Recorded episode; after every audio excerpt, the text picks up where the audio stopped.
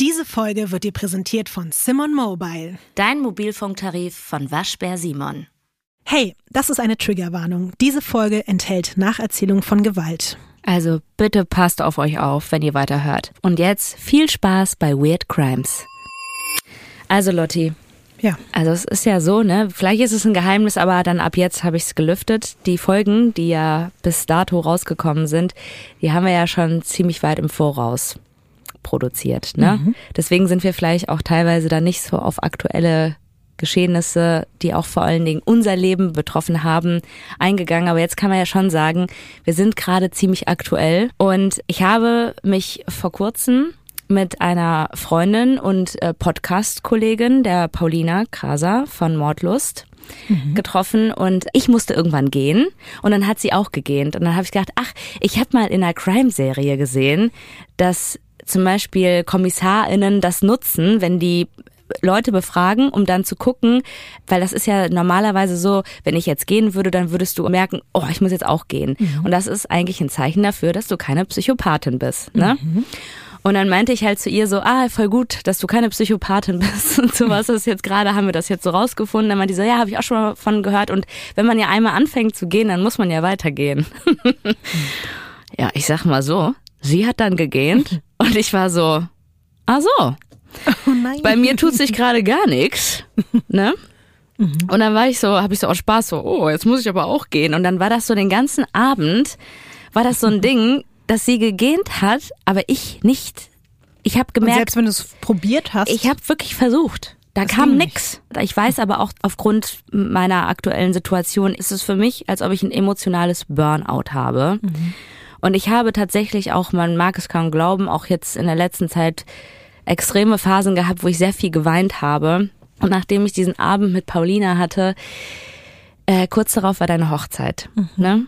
Mhm. Und ich habe teilweise schon Angst gehabt, dass ich so weinen werde, dass ich mich gar nicht mehr zusammenreißen kann, weil es jetzt auch einfach super überwältigend ist. Mhm. Und dann habe ich noch ähm, deine liebe Freundin Aminata nach Taschentüchern gefragt und die hat mir dann auch welche gegeben.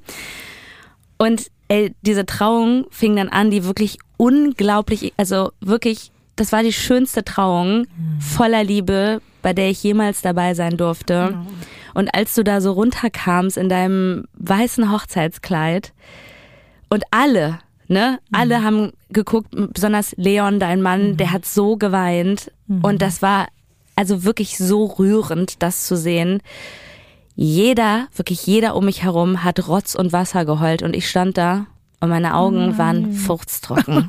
Oh wirklich.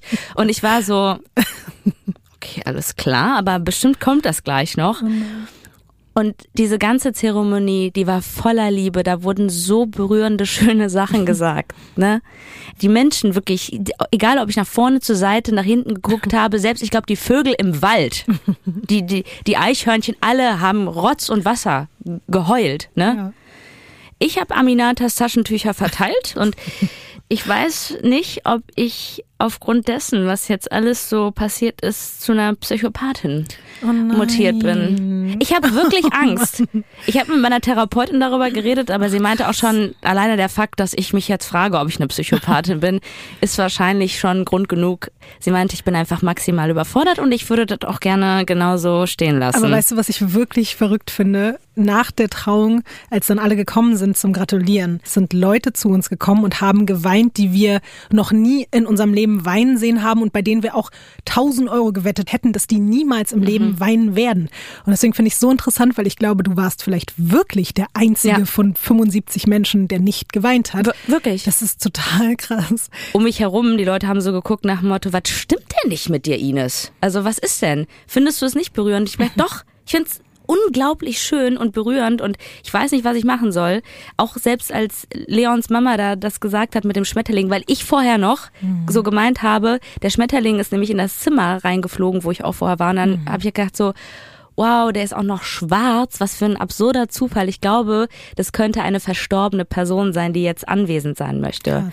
Und das hat dann eben die, meine, meine Schwiegermama dann auch nochmal gesagt. So, und das wäre normalerweise der Moment gewesen. Also da war ich am emotionalsten, aber mhm. selbst da keine Träne. Von Studio Womans. Das ist Weird Crimes.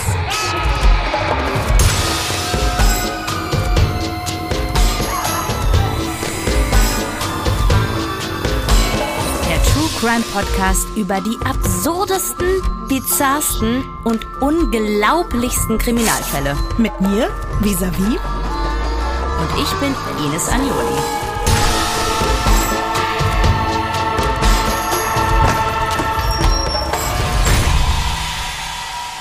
Diesmal der Brudermord.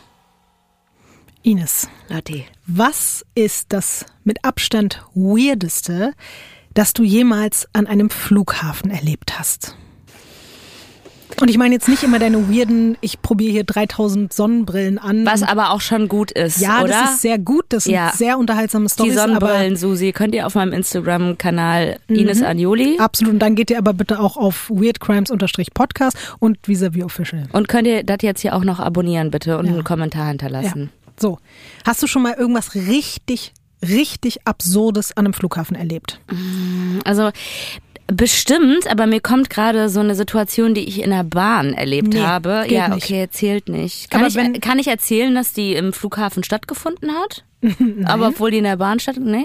Aber weißt du was, es ist auch gar nicht so schlimm. Wenn es für dich in Ordnung ist, dann äh, tauschen wir quasi heute mal an dieser Stelle die Rollen und dann erzähle ich dir die weirdeste Geschichte, die ich in meinem Leben so, am Flughafen weil du normalerweise hier nicht für die weirden Geschichten zuständig bist oder habe. Nicht was? für die weirden privaten Geschichten, Ah, okay. Mhm. nur für die weirden Crime-Geschichten. Also erstmal kannst du dir wahrscheinlich vielleicht denken jetzt, dass unser heutiger Fall etwas mit einem Flughafen zu tun hat. Finde ich richtig gut. Und das Verrückte ist, warum ich darauf überhaupt gekommen bin, genau diesen Fall jetzt eben auszusuchen. Wie du ja weißt, bin ich vor ein paar Wochen selbst an einem Flughafen gewesen, nämlich um nach Kreta zu fliegen. Und ich habe mich, als ich an diesem Flughafen dort war, am BER, an diese Geschichte erinnert, die ich dir heute erzählen möchte. Und das passiert mir verrückterweise wirklich jedes Mal, wenn ich am Flughafen bin. Seitdem ich das erste Mal von dieser Geschichte gehört habe, und das ist, glaube ich, ungefähr viereinhalb Jahre her. Bevor ich dir aber jetzt von eben genau dieser Geschichte erzähle, muss ich dir endlich davon berichten, was mir selbst halt an diesem Tag am BR passiert ist. Also, jetzt kommt wirklich das mit Abstand krasseste und weirdeste, was mir überhaupt jemals passiert ist. Muss ich ganz ehrlich so sagen. Also, mein, wie wir jetzt wissen, inzwischen Ehemann Leon und ich kommen an diesem Tag als letztes zum Gate. Und da waren nur noch so zwei, drei Leute, die gerade reingegangen sind. Und wir haben uns schon gewundert, dass da einfach schwer bewaffnete Polizisten am Gate stehen. Du hast die Crypto Queen da get- getroffen. Nein. so, wir uns jetzt aber nicht weiter groß Gedanken darüber gemacht. Alle Leute gerade schon auf dem Weg äh, zum Rollfeld oder sitzen schon im Flugzeug. Leon zeigt seine Bordkarte und seinen Pass. Auch ich zeig meinen Pass. Und plötzlich guckt die Flugbegleiterin zu einem der Polizisten. Der Polizist guckt zu einem anderen Polizisten, gibt dem ein Zeichen und plötzlich kommen alle auf mich zu. Kesseln mich ein, schirmen mich quasi von meinem Mann ab und sagen mir, dass ich mitkommen soll. Ich gebe zu, ich dachte im ersten Moment noch so, ja, okay, vielleicht ist Wollen es jetzt. Fotos machen. Das habe ich nicht gedacht. Fans, ja. Ich dachte so, kennst du diese Routinekontrollen, wo man so Sprengstoffwischtests nochmal irgendwie kurz macht? Ja, das habe ich jedes Mal, wenn ich eine Ich Tasche da habe. Also Voll. jedes Mal. Normalerweise macht man das aber eigentlich beim Gepäckband Ja. und nicht kurz vorm Gate. Also warum? Oder am Gate. ist eigentlich Quatsch. Aber ich dachte so, ja, vielleicht ist es das. Und laufe mit denen mit und merke dann aber, wie wir halt nicht mal kurz um die Ecke gehen, sondern wir gehen richtig tief rein in die Flughafenkatakomben. Immer tiefer rein, äh, um irgendwelche Ecken. Du äh, alleine? Ich alleine. Leon wurde da wirklich richtig von mir Scheiße. abgedrängt und ich war auch so, okay, fuck, was passiert? Hast du nicht sowas gesagt, so wie halt, stopp? Ich dachte halt, ja, ich gehe kurz mit. Es wird ja nicht so schlimm sein. Aber da habe ich mich getäuscht. Waren Stripper? so für, für Junggesellenabschied mäßig so? Ey, ich sage dir, dass ich kurz solche Gedanken hatte, wirklich ohne Spaß, weil wir sind durch mehrere Türen gegangen, durch irgendwelche Gänge, wirklich komplett weg vom Gate. Dann komme ich da in so einen Verhörraum, den ich auch wirklich nur aus so einen Flughafendokus kenne. Verstehen Sie Spaß? Ich schwöre dir, ich, in dem Moment, als die meine Fingerabdrücke dort genommen haben, das war dann nämlich die erste Amtshandlung, ich habe mich kurz gefragt, ob du und Studio Bummens versteckte kameramäßig sich hier irgendwas ausgedacht haben, um mir so, keine Ahnung, so Weird Crimes, vielleicht einen jungen Gesellen ein Abschiedsgeschenk zu machen und gleich kommen wirklich irgendwelche Stripper um die Ecke.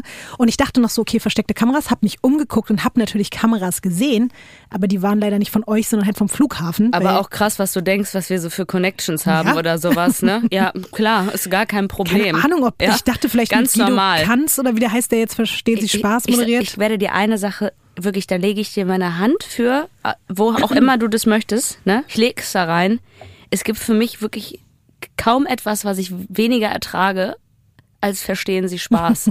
ich, ich weiß nicht, wie ich, also würde ich nicht machen, weil das wäre einfach Folter für mich. Genau das richtige Wort dafür. Das Problem ist aber, ich habe dann irgendwann gemerkt, das ist kein Verstehen Sie Spaß. Es kam auch weder Guido Kanz noch du noch sonst wer um die Ecke. Stattdessen wurde ich ganz ernsthaft gefragt. Ist jetzt kein Spaß. Original Zitatfrage vom Polizisten. Haben Sie etwas mit organisierter Kriminalität zu tun? Und du so, ja, also Weird Crimes.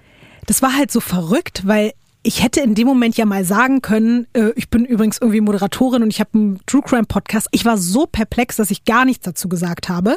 Und ich war dann nur so, okay, fuck, die Zeit rennt uns halt davon und der Flug geht ja bald. Das war ja wirklich so fünf Minuten vor Abflug und dann meinte ich so, okay Leute, kurze Frage, kriege ich meinen Flug hier noch? Und dann sagt der Polizist ganz ernst zu mir, ja, das kommt drauf an, ob wir sie gleich festnehmen müssen oder nicht. Und da, sage ich dir, wie es ist, war ich ganz kurz vom Heulen, weil ich gemerkt habe, hier stimmt irgendwas wirklich gar nicht.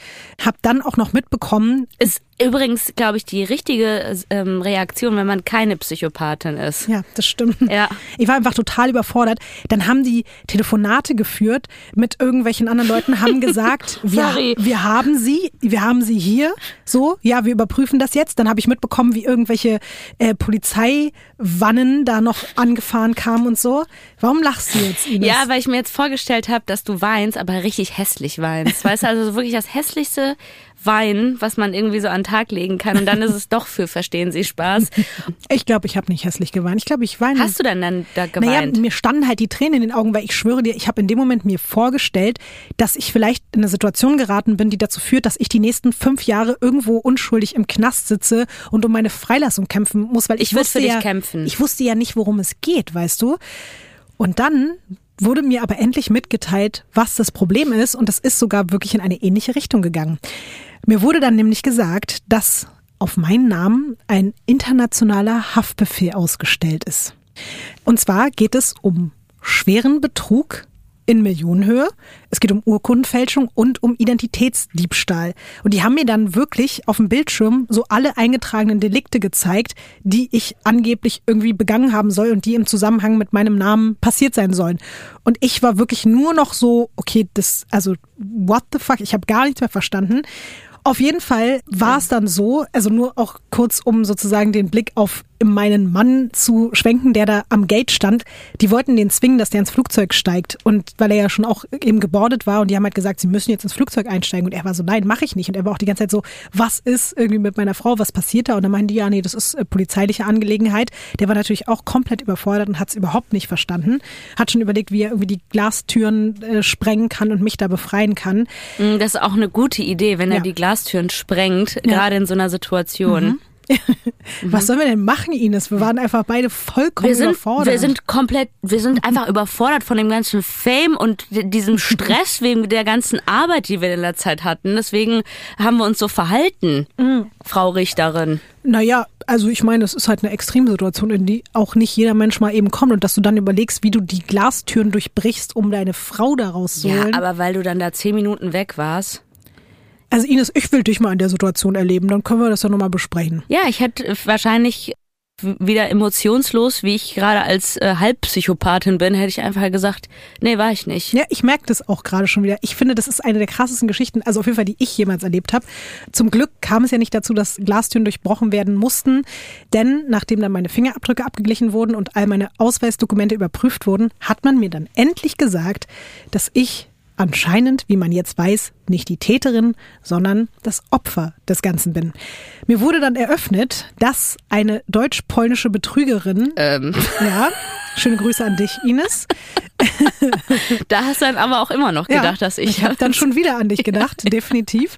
ähm, auf jeden Fall eben eine Betrügerin, die seit mehreren Jahren mit verschiedenen Identitäten unterwegs ist und damit alle möglichen Verbrechen begangen hat, die aktuell gerade eben auf der Flucht ist und unter anderem meine Identität für all diese Scheiße benutzt hat. Und das liegt nämlich daran, dass vor sechs Jahren mein Reisepass geklaut wurde. Und irgendwie ist diese Person in Besitz meines im Besitz meines Reisepasses auch immer noch, obwohl ich den ja auch damals als äh, gestohlen gemeldet habe. Und die hat damit aber einfach offensichtlich schon sehr, sehr viel Schaden angerichtet. Ja, und an diesem Tag eben, als ich da eingecheckt habe am BR, scheint da einfach ein quasi so ein interner Alarm angegangen zu sein. Und es war dann einfach so, dass die gesamte Flughafenpolizei darauf eingestellt war, eine gesuchte Betrügerin auf der Flucht ins Ausland festzunehmen. Und die haben mich dann mit dem Hinweis, dass es mir jetzt immer und überall passieren kann und ich ab jetzt einfach immer drei, vier Stunden vorher am Flughafen sein soll, haben die mich dann im letzten Moment gehen lassen. Und ich habe dann noch das Flugzeug bekommen, konnte mit Leon nach Kreta fliegen, aber es war auch richtig unangenehm, weil die gesamte Crew war ja auch mit eingeweiht in die Geschichte und die standen ja auch alle aufgeregt am Gate, weil die dachten, die müssen jetzt hier gleich eine Kriminelle irgendwie festhalten. Und ich habe mich den ganzen Flug über alle angestarrt und ich habe mich ja eh komisch verhalten wegen meines beschissenen äh, Bandscheibenvorfalls und das war auf jeden Fall dadurch dann auch noch einer der unangenehmsten und weirdesten Flüge aller Zeiten. Aber ich wurde nicht festgenommen. Ich bin immer noch hier und muss mich jetzt in den nächsten Wochen tatsächlich ganz viel mit dem LKA rumschlagen. Krass. Schade eigentlich, dass das nicht so eine Junggesellenabschiedstour gewesen ist, wo du so eine Penisbrille aufgehabt hättest oder irgendwie sowas halt. So, weißt du, so richtig peinliche Sachen. Tja, für den Junggesellenabschied wart ihr ja zuständig. Das ja. hättet ihr halt auch initiieren können, aber. Aber hast du rausgefunden, wer das jetzt ist? Ist es jetzt die Story von der Person, also die Geschichte, die wir jetzt hören? Nein, natürlich. Aber das wäre doch geil, oder? Soweit bin ich noch nicht, muss mich aber wie gesagt jetzt damit auseinandersetzen und äh, weiß, dass das jetzt auf meinem Plan steht, irgendwie aufzuklären, wer ist diese Person und was will die von Musst du das jetzt machen für das LKA oder also was? Also die am Flughafen haben mir so das Gefühl gegeben, ja, solange die Frau auf der Flucht ist und der Haftbefehl offen ist, äh, können wir da jetzt gar nicht groß was machen. Gehen Sie mal zum LKA und klären das mal mit denen. Bin so. mir auch sicher, dass du das schneller geklärt hast als die. Habe ich auch das Gefühl. Ja, es ist auch wirklich krass. Ist es doch wirklich, Ines, oder? Oder tust du jetzt nur so, weil die Emotionen nicht mehr da sind? Nein, es ist wirklich krass. Okay, gut. so, kommen wir aber jetzt vom Flughafen Berlin-Brandenburg zu einem anderen Flughafen, der sehr, sehr, sehr, sehr, sehr, sehr viel weiter weg ist, nämlich zum Flughafen Kuala Lumpur in Malaysia. Am 13. Februar 2017 treffen dort drei Menschen aufeinander, die sich vorher noch nie gesehen haben, aber von da an tatsächlich unwiderruflich mit dem Leben, dem Tod und dem Schicksal der jeweils anderen verknüpft sind. Es geht um zwei Frauen, die tatsächlich nicht wissen, was sie tun und um einen ungeliebten Bruder, der für seine Freiheit einen hohen Preis zahlen muss. Alles, was ich dir heute erzähle, ist einerseits eine sehr persönliche Geschichte, aber gleichzeitig auch eine mit einem wirklich weltpolitischen Ausmaß. Und es gibt sogar Leute, die behaupten, dass es hier um den vielleicht verrücktesten Mord des 21. Jahrhunderts geht. Wow. Fangen wir mal von vorne an mit einer der Hauptpersonen. Die heißt City Sie ist 25 Jahre alt, kommt aus Indonesien und ist dort mit ihrer Familie in sehr armen Verhältnissen aufgewachsen. Sie muss schon als Jugendliche allein in die Hauptstadt Jakarta ziehen, um dort in einer Kleiderfabrik Geld für die Familie zu erarbeiten. Und weil das nicht reicht, fängt sie irgendwann dann auch in einem Massagesalon an, aber halt auch als Sexarbeiterin. Mit Happy End. Genau, nicht nur als Masseurin. Man muss aber sagen, dass sie trotz der Umstände von ihren Freunden beschrieben wird als eine sehr eigentlich glückliche, unbekümmerte, freundliche und auch besonders witzige Person. Und dann wäre da noch, und ich entschuldige mich jetzt auch, wenn ich die Namen teilweise nicht hundertprozentig richtig ausspreche, wenn das mal nicht ganz perfekt ist, dann sorry dafür. Es geht ähm, noch um eine weitere Frau, nämlich Duan Thi Hong, und die nenne ich jetzt einfach nur Duan. Sie ist 28 Jahre alt und kommt aus Vietnam. Und sie ist gelernte Buchhalterin, bekommt aber als solche keine Arbeit und deswegen jobbt sie als Kellnerin, möchte aber eigentlich unbedingt als Model oder als Schauspielerin bekannt werden und nimmt sogar an der bekannten Castingshow Vietnam Pop Idol teil, aber leider jetzt nicht mit sonderlich großem Erfolg. Und auch sie stammt aus sehr einfachen Verhältnissen, aus einer Bauernfamilie aus der Nähe von Hanoi. Verrückterweise übrigens, ich weiß nicht, ob du das weißt, in Hanoi ist mein Vater geboren worden. Das weiß ich nicht. Ja, kleiner äh, privater Side-Fact hier an dieser Stelle. Genau, ihre Verwandten erzählen später, dass sie nicht mehr in der Lage war, ein Huhn zu schlachten, was aber halt für alle anderen in ihrer Familie wirklich so zum Alltag gehört hat. Und das, glaube ich, beschreibt schon so ein bisschen auch, was sie für einen Charakter hat. Ich habe dir natürlich selbstverständlich von diesen beiden Frauen, von City und Duan, Fotos mitgebracht. Und du kannst ja einfach mal so ein bisschen von deinem Eindruck beschreiben, was du so siehst, wie du sie so wahrnimmst. Sind das jetzt Freundinnen? Nee, die kennen sich überhaupt nicht. Äh, links siehst du City, die aus Indonesien kommt, genau. Und rechts, das ist Duan aus Vietnam. Sind das beides Mugshots? Äh, das sind tatsächlich Fotos nach Festnahmen, ja. Mhm. Mhm. Also die sehen beide sehr süß aus. Mhm. Ja, ich würde mal sagen, also ich würde bei beiden jetzt nicht denken, dass die einer Fliege was zu Leide tun können. Also wirklich was sehr liebevolles, süßes, kindliches. Mhm. Ich weiß nicht, wie alt die sind. Äh, wie gesagt, Duan ist 28 und City ist 25. Okay, also jetzt eigentlich schon auch Frauen, erwachsene Frauen. Ja. Sehen beide sehr jung aus und ähm, ich muss sagen, für Mugshots, also äh, unsere ne, sind ja natürlich irgendwie mhm. gestaged, deswegen sind wir gestylt, aber die sehen fast besser aus. Einfach so aus dem Leben gerissen, ohne dass man wahrscheinlich damit gerechnet hat und noch nicht einen Make-up-Artist noch gebucht hat dafür. Ines, du hast, glaube ich, noch nie so treffend ein Bild äh, beschrieben Also jetzt werde ich hier wieder... Was soll denn das? ist ja so, ist mir gerade halt Es ist kein Baum drauf. Ja, deswegen, und auch kein Becher oder so, den du jetzt anfangen könntest zu beschreiben. Ganz ehrlich, der Becher war maximal groß. Ja, voll trotzdem sehr gut gemacht, Ines. Mhm, danke. Ich wollte noch kurz darauf hinweisen, bei all den Bildern, die ich dir hier immer zeige, dass ihr euch die selbstverständlich auch angucken könnt, nämlich auf der Instagram-Seite von Weird Crimes Podcast. Bitte abonnieren. Achtung, hören Sie jetzt genau zu. Werbung. Also Lotti, endlich Endlich ist etwas Wundervolles passiert. Findest du nicht auch?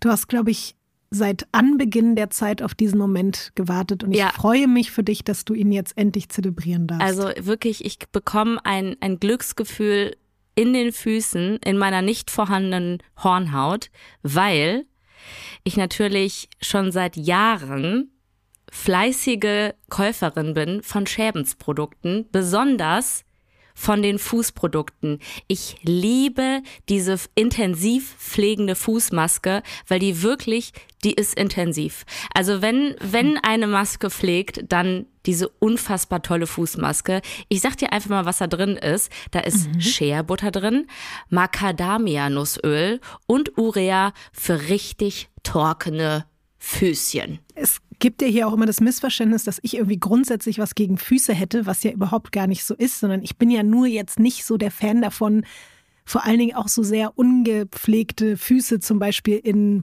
irgendwelchen Situationen wie der Bahn oder mhm. dem Flugzeug oder so vor mir, hinter mir, neben mir, auf meinem Schoß, unterm Stuhl oder so weiter zu sehen. Oder Leute, die sich eben die Parmesanhornhaut abraspeln in der Öffentlichkeit. Aber genau deswegen bin ich ja auch so froh darüber, dass wir hier heute Schebens als Werbepartner dabei haben, weil diese Produkte ja eben dazu führen, dass die Füße alle schöner und weicher und geschmeidiger und toller sind und angenehmer auch für einen selbst, wenn es nicht so raspelt und rubbelt die ganze Zeit. Und da kann ich zum Beispiel, neben dem, was du schon Tolles empfohlen hast, auch die Peeling-Fußmaske empfehlen. Das ist so ein ganz natürliches, sanftes, auch nicht so dolles Peeling und das entfernt dann halt eben die vielen kleinen abgestorbenen Hautschüppchen, die eben gerne überall hängen bleiben oder abfallen, wo man das nicht möchte, dass sie abfallen. Und man muss ja nicht immer irgendwo hingehen, man kann selber zu Hause einen eigenen Fußpflegesalon aufmachen. Sherbens hat da auf jeden Fall ganz tolle Produkte. Wir haben ja schon gesagt, Peeling-Fußmaske, es gibt aber auch diese pflegende Fußmaske, die ich sehr gerne mag. Es gibt sogar eine Anti-Hornhaut-Fußmaske. Mhm. Es gibt regenerierende Fußpatches, es gibt pflegende Fußbutter. Das Wort liebe ich übrigens, Fußbutter. Ich mag das, das richtig, richtig mhm. gerne. Und ja, wie ich schon meinte, wenn ihr dann am Ende perfekte, weiche, also nicht perfekte, niemand braucht perfekte Füße, aber einfach ein bisschen geschmeidigere, weichere Füße habt, dann ist das, glaube ich, für euch selbst und alle anderen eine ganz tolle Situation. Und vor allen Dingen für eure Füße, die freuen sich. Ich freue mich und, auch. Ja, ich freue mich dann eben auch. Und in diesem Sinne dürft ihr gerne mal nach euren Lieblingsprodukten von Schebens gucken. Findet ihr in der Drogerie oder online. Und wenn ihr noch mehr Infos haben wollt, dann gibt es die natürlich in unseren Show Notes. Gut. Sie wissen, was Sie zu tun haben. So, du hast das Bild weiterhin in der Hand. Du hast gerade schon gefragt, die kennen sich, wie gesagt, nicht. Die wissen auch zu diesem Zeitpunkt nichts von der Existenz der anderen. Und einen Tag bevor diese beiden Frauen das allererste Mal am Flughafen Kuala Lumpur aufeinandertreffen, feiert City, die du links siehst, noch ihren Geburtstag. Und Duan, die auf dem rechten Bild, die checkt einen Tag eben bevor die beiden aufeinandertreffen mit einem riesengroßen Teddybär im Arm in ein Hotel in Kuala Lumpur ein. Und beide wirken eben, wie du es auch gesagt hast, eigentlich wie ganz durchschnittliche junge Frauen, die Spaß am Leben haben und einfach wirklich auch niemandem was Böses wollen. Dieses Bild von den beiden ändert sich allerdings am nächsten Tag ganz drastisch. Sind Killermaschinen. Bevor ich dir sage, ob das Killermaschinen sind und bevor ich dir erzähle, warum sich dieses Bild so drastisch ändert, bekommst du hier natürlich jetzt erstmal auch noch ein Foto vom Flughafen Kuala Lumpur. Und du kannst ja mal beschreiben, was du da siehst. Keine Bäume, Ines. Ja, ich Gar weiß, aber Bäume. es ist halt einfach ein fucking Flughafen. Ja, ich wusste, du kannst ich beschreiben, was wusste, da also ein Koffer und Menschen und es ist eine Halle. Und dann gibt's da so eine Tafel, wo man sehen kann, welcher Flug ich demnächst. wusste, dass du das sagst. Ja, super. Und Aber- jetzt? Nee, Es geht ja so ein bisschen darum, wie viele Menschen sind da, was ist für ein Vibe, was ist da für ein Treiben. Mhm. Einfach so. Ja, es erinnert mich ehrlich gesagt Düsseldorfer Flughafen, da wo die Flüge nach die nach Malotze fliegen. Hm. Weißt du, wo so 50 verschiedene Schalter offen sind, da ist richtig die Hölle los und das ist so ein Ausschnitt davon, Siehst du, das war mir doch einfach wichtig, das so ein bisschen klar zu machen, dass das einfach ein sehr lebhafter, voller Flughafen ist, wo einfach wirklich viel passiert. Auch das hast du wieder sehr gut auf den Punkt gebracht. Das ist eben der Flughafen Kuala Lumpur und an diesem um kurz vor neun, am 13.02.2017, betritt diese Eingangshalle ein Mann. Er ist alleine und er sucht auf dieser großen Anzeigetafel, die du dort siehst, seinen Flug, wie das halt auch jeder Mensch so macht, der in den Flughafen reinkommt, und läuft dann zu einem dieser Self-Check-In-Automaten. Wer schon mal an größeren Flughafen war, kennt das. Da geht man alleine hin und kann sich dann dort eben seine Bordkarten selbstständig ausdrucken und auch das hat dieser Mann vor. Und auch von ihm zeige ich dir jetzt ein Bild. Ähm, das ist von einer der unzähligen Überwachungskameras vom Flughafen. Es ist aber sehr, sehr, sehr, sehr weit weg natürlich. also wieder schlechte Qualität. Ja, aber du kannst ja einfach mal so ein bisschen trotzdem beschreiben, was du da so wahrnimmst. Er ist rot eingekreist. Ja, das Ich wollte dachte schon nicht, dass da jetzt irgendwie so ein Mensch irgendwie in diesen, kennst du diese Bälle, die, die so aufgeblasen sind, die, wo du mit dann so, so da drin bist wie so ein Hamster. Ja, das ist jemand, sieht von hinten aus wie ein Gentleman mit einem Rucksack. Also so ein älterer Herr, würde ich hat jetzt er, mal sagen. Was hat er an? Einen hellen Anzug, schwarzen Rucksack und ich weiß nicht, ob es seine Haarpracht ist oder irgendeine Kopfbedeckung. Weißt du Es es? ist eher glatzenartig. Echt? Ja. Dann ist es einfach eine sehr ähm, individuelle Glatze. Können wir uns darauf ja. einigen? Es ist so ein bisschen, kennst du diese kranzartigen Frisuren, wo oben so ein bisschen Glatze ist? Halbglatze. Und unten, genau. Okay, ja. Alles klar. Mhm. Aber du hast auch schon gesagt, eher ein älterer Herr. Würde ich jetzt mal von hinten so einschätzen. Ist okay? Ja, das ist okay. Ja. Mhm. Und jetzt passiert etwas sehr, sehr Krasses. Oh nein. Er ist an diesem Automaten angekommen. Er beginnt dort seinen Check-in, als plötzlich für ihn vollkommen unvermittelt zwei Personen von verschiedenen Seiten von hinten an ihn heranstürmen und ihm etwas ins Gesicht, vor allen Dingen in die Augen schmieren. Ach du Scheiße. Und dann rennen diese beiden Personen in verschiedenen Richtungen davon. Und der Mann, den du da gerade gesehen hast, der eben noch ganz straight da lang gelaufen ist, der taumelt, der ist irgendwie so eine Mischung aus einerseits total geschockt und verärgert, aber irgendwie auch verängstigt. Und der läuft dann ganz direkt weg von diesem, ja, von diesem Check-in-Schalter und geht zu so ein paar herumstehenden Polizisten. Auch das kann man auf der Videoüberwachung sehen. Der humpelt zu diesem Zeitpunkt schon, was er vorher nicht gemacht hat. Er gestikuliert ganz wild und berichtet den Beamten dann, was gerade passiert ist. Und dann wird er sofort zur Krankenstation gebracht und dort versucht man ihm zu helfen. Aber sein Zustand verschlechtert sich rapide. Mit jeder Minute versagen mehr seiner körperlichen Funktionen. So schlimm. Ganz schlimm. Aber die haben eine Flüssigkeit oder irgendwas in die Augen geschmiert. Ja. Und er weiß natürlich noch nicht genau, was und auch sonst weiß niemand, was da in seine Augen geschmiert wurde, aber es geht ihm wirklich von Sekunde zu Sekunde wirklich immer schlechter. Es geht ganz, ganz schnell. Es ist dann auch so, dass eigentlich die behandelnden Ärztinnen und Ärzte vor Ort und auch er selbst schon ahnen, dass es sich um eine Vergiftung handeln muss, weil mhm. solche Reaktionen eines Körpers, das, wie willst du das sonst hervorrufen? Kannst du dir zufällig denken, wer denn am helllichten Tag an einem Flughafen vor, wie du gesehen hast, tausenden Zeugen hinterrücks dieses Gift ihm ins Gesicht geschmiert haben könnte? Also ich wüsste jetzt nicht, warum du denkst, dass ich weiß, wer das sein soll, ohne diese Geschichte zu kennen, aber ich würde mal behaupten, dass die zwei Ladies da was mit zu tun haben. Wahrscheinlich würde ich dir sonst nicht so viel vorher von diesen beiden Frauen erzählt haben. Genau. Jetzt kommt noch eine andere Frage. Also ich weiß, du musst jetzt einfach komplett wild rumspekulieren. Hast du irgendeine Ahnung, um wen es sich bei diesem Mann handeln könnte? Irgendjemand, der was Politisches oder Wirtschaftliches macht, irgendeine Chefetage, irgendjemand sehr mit sehr viel Einfluss, sehr viel Macht. Der Mann, den du dort auf dem Foto beschrieben hast, ist tatsächlich Kim Jong-nam. Geboren 1971 in Nordkorea als erster Sohn von Kim Jong-il, dem damaligen Machthaber mhm. Nordkoreas. Ines, was weißt du über Nordkorea? Würde ich jetzt nicht als Urlaubsort favorisieren. ähm, ziemlich weit abgeschnitten von der Welt, ne? Mhm. Also ich glaube, ähm, kommunistisch, mhm. Diktatur. Mhm. Und ich weiß, dass die Menschen dort, also sie sind einfach abgeschnitten so von der anderen Welt. Mhm. Und die wurden irgendwann getrennt, ne, von Südkorea. Mhm. Die genauen Details alles, also um das jetzt irgendwie politisch zu erklären, hast du. Bin ich mir sicher, deswegen muss ich das jetzt hier nicht machen. Aber ich wollte ähm, erstmal quasi eine Einordnung davon haben, was du so ungefähr, und ich glaube, das ist das, was alle so, auch ich und viele andere Menschen, glaube ich, ist, das ist so das Basiswissen, was man über Nordkorea hat. Wir gehen jetzt mal wirklich kurz weg von dem Fall, wir gehen kurz weg von, dem, von der Flughafensituation und widmen uns einfach mal kurz ein paar Fakten zu Nordkorea. Das ist einfach wichtig, um den ganzen Zusammenhang zu verstehen. Nordkorea liegt in Ostasien, hat 25,5 Millionen Einwohner. Man nennt es offiziell Demokratische Volksrepublik, aber du hast es gerade schon richtig gesagt, es ist ein diktatorisches, totalitäres Regime. Es gibt ja so verschiedene Indexe, mit denen Staaten in verschiedene so politische, gesellschaftliche und soziale Aspekte so eingeteilt werden und die eben miteinander verglichen werden.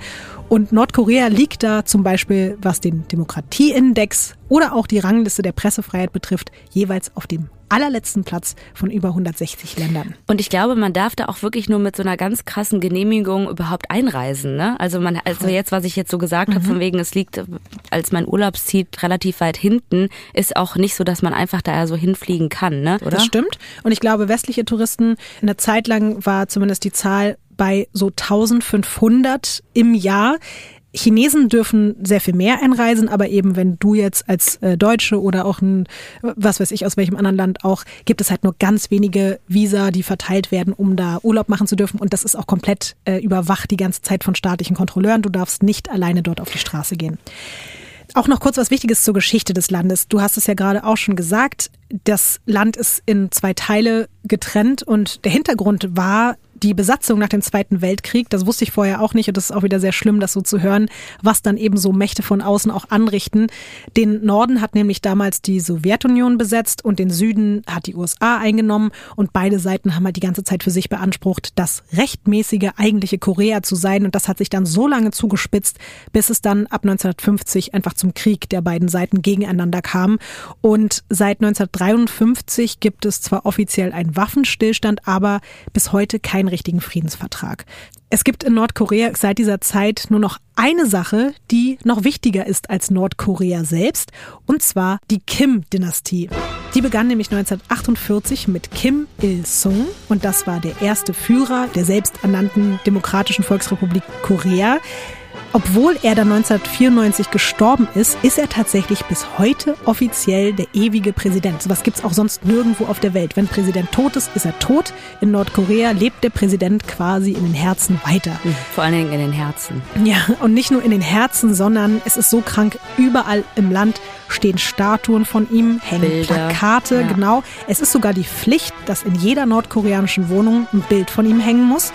Und es ist so, dass sollte jetzt ein Wohnungsbrand passieren, bist du als nordkoreanischer Bürger oder Bürgerin dazu verpflichtet, zuallererst das Bild von Kim Il-sung in Sicherheit vor den Flammen zu bringen, danach den Rest.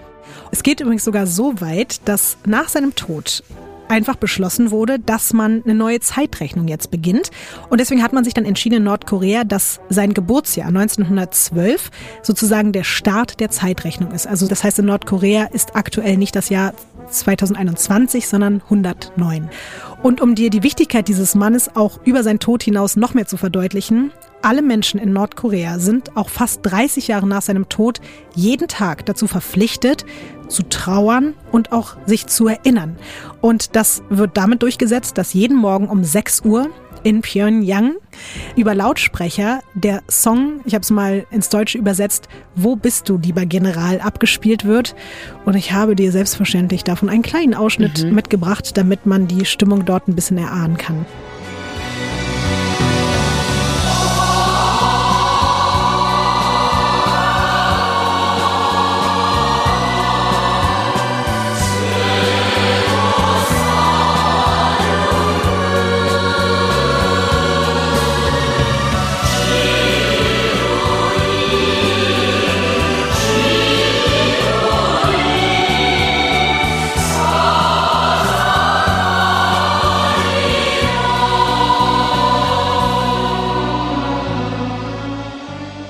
Was fühlst du bei diesem Song, Ines? Ich habe mich gerade gefragt, also wir haben ja zum Beispiel Helene Fischer, ne? Und stell mal vor, wenn die irgendwann mal stirbt, werden wir jeden Morgen mit Atemlos durch die Nacht geweckt. Jeden Morgen. Und täglich grüßt das Murmeltier.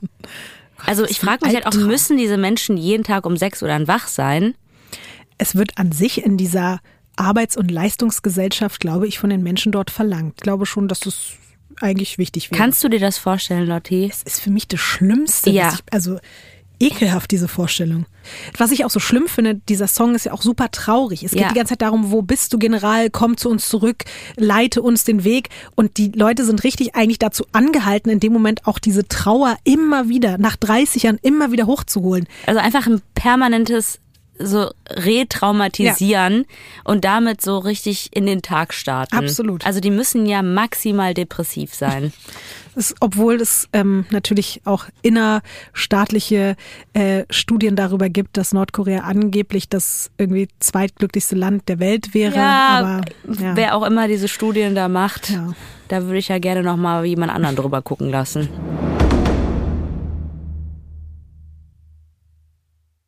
Nach dem Tod eben des ewigen Präsidenten ist die Macht natürlich in der Familie geblieben, habe ich ja gerade schon gesagt. Der Sohn des ersten nordkoreanischen Diktators wurde dann 1994 zum obersten Machthaber. Sein Name Kim Jong-il. Und damit wären wir wieder zurück bei dem Mann vom Flughafen, nämlich Kim Jong-nam. Das ist der älteste Sohn von Kim Jong-il. Aber auch krass, dass der, ich meine, das ist ja schon jemand sehr Mächtiges, dass der da so alleine mit so einem Rucksack wie so ein Vater. Ich finde halt Männer in Anzug, die dann auch noch so einen Rucksack haben, das ist immer so, das sieht halt nicht so gefährlich aus und da weiß er auch so, sie sind maximal überfordert mit diesem Self- Check-in. Weißt du, da wird dann ganz viel gefragt und die checken es dann nicht und drucken was Falsches aus. Also so stelle ich mir das vor. So jemand würde mit PolizistInnen oder irgendeinem Personenschutz eigentlich da rumlaufen, oder? Du wirst jetzt vielleicht noch erfahren, warum es eben nicht so ist, warum er alleine am Flughafen war. Als Kind war es wohl so, dass er ein extrem gutes Verhältnis zu seinem Vater hatte. Und eigentlich ist schon so, als er fünf, sechs ist, klar, dass er irgendwann mal die Macht in Nordkorea übernehmen Ist wird. der so ein Prince Harry von dem, was jetzt so passiert, dass die den so ein bisschen abschieben? Also es ist, wie gesagt, eigentlich eine Zeit lang so, wie es auch bei Prince Harry war, alles richtig gut mit Kim Jong-nam und seinem Vater. Und alle sind sich sicher, der wird irgendwann hier mal der Machthaber in Nordkorea. bis 1984 der dann mittlerweile schon dritte Sohn des Führers geboren wird.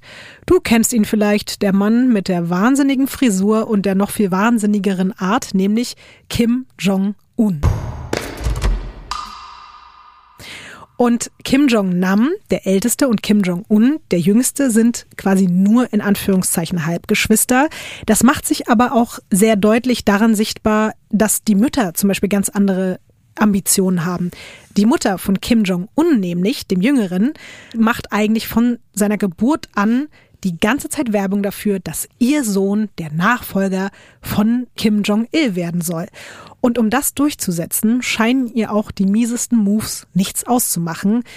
Ihr Verrat führt am Ende dazu, dass die bis dahin total intakte Beziehung zwischen Kim Jong-il, eben dem Führer, und seinem Sohn Kim Jong-nam komplett zerbricht. Sie schafft es halt, das Verhältnis von dem Halbbruder und seinem Vater zu zerstören. Hat die vielleicht auch die Konekis hier zu den zwei anderen Ladies? Das wäre jetzt ein paar Schritte zu weit, aber du darfst erstmal kurz was anderes spekulieren. Was glaubst du könnte dazu geführt haben, dass Kim Jong-nam sowohl privat als auch politisch verstoßen wird von seinem Vater? Weil man den halt weghaben will. Nee, aber ich meine, was, was hat er gemacht? Also was hat Kim Jong-nam für ein Fehlverhalten an den Tag gelegt, dass man gesagt hat, der Typ kann nicht mehr Nordkoreas Präsident werden? Bis sieben Uhr geratzt.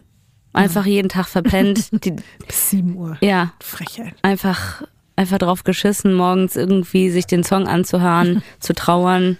Fällt dir noch was anderes ein? Mm, wahrscheinlich hat er irgendwie in der Familie irgendjemanden verspottet, äh, nicht genug Respekt gezeigt weil Scheiße bauen ist ja in Ordnung, sag ich mal, in solchen Familien. Äh, da wird man ja auch rausgeholt, aber sobald man Disrespect zeigt, ist es ja so, Tschüssikowski, du bist raus. Also ich glaube, irgendwas hat er gemacht, was an der Ehre von der Familie gekratzt hat. Er hat auf jeden Fall Disrespect gezeigt, aber auf eine Art, die, finde ich, wirklich weirder kaum sein könnte, um es aus unserer Perspektive als legitime äh, Erklärung dafür zu nehmen, warum er verstoßen wurde. Er wollte nämlich heimlich mit seiner Familie ins Disneyland. Und ich finde das ganz tragisch. Kann man aber auch wirklich nicht machen. Man kann ja nicht ins Disneyland fahren. Geht gar nicht, wenn du dann noch Mickey Maus Ohren aufhast. Es war 2001 und da ist er mit einem falschen Pass aus der Dominikanischen Republik mit einem chinesischen Namen drauf, der by the way übrigens übersetzt dicker Bär war. Also der Name, das ist auch schon wieder so, als kann man sich einfach nicht ausdenken. Er hieß dann halt Dicker Bär. Deswegen ist, auch der Teddybär. Ja. nee, der Teddybär kommt ja, ist ja ein anderer. Aber auf jeden Fall ist er mit diesem Namen Dicker Bär seiner Frau und seinem Sohn nach Tokio gereist, war da gerade auf dem Weg nach Disneyland und dann wurde Paris? Nee, in Tokio, mhm. eben in Japan. Er wurde auf dem Weg dann von der japanischen Polizei aufgehalten und der Tipp dafür kam eben scheinbar von Kim Jong-uns Mutter, um die Chancen ihres Sohnes zu steigern, dass er der neue Führer wird. Und wie du auch wahrscheinlich weißt, es hat funktioniert.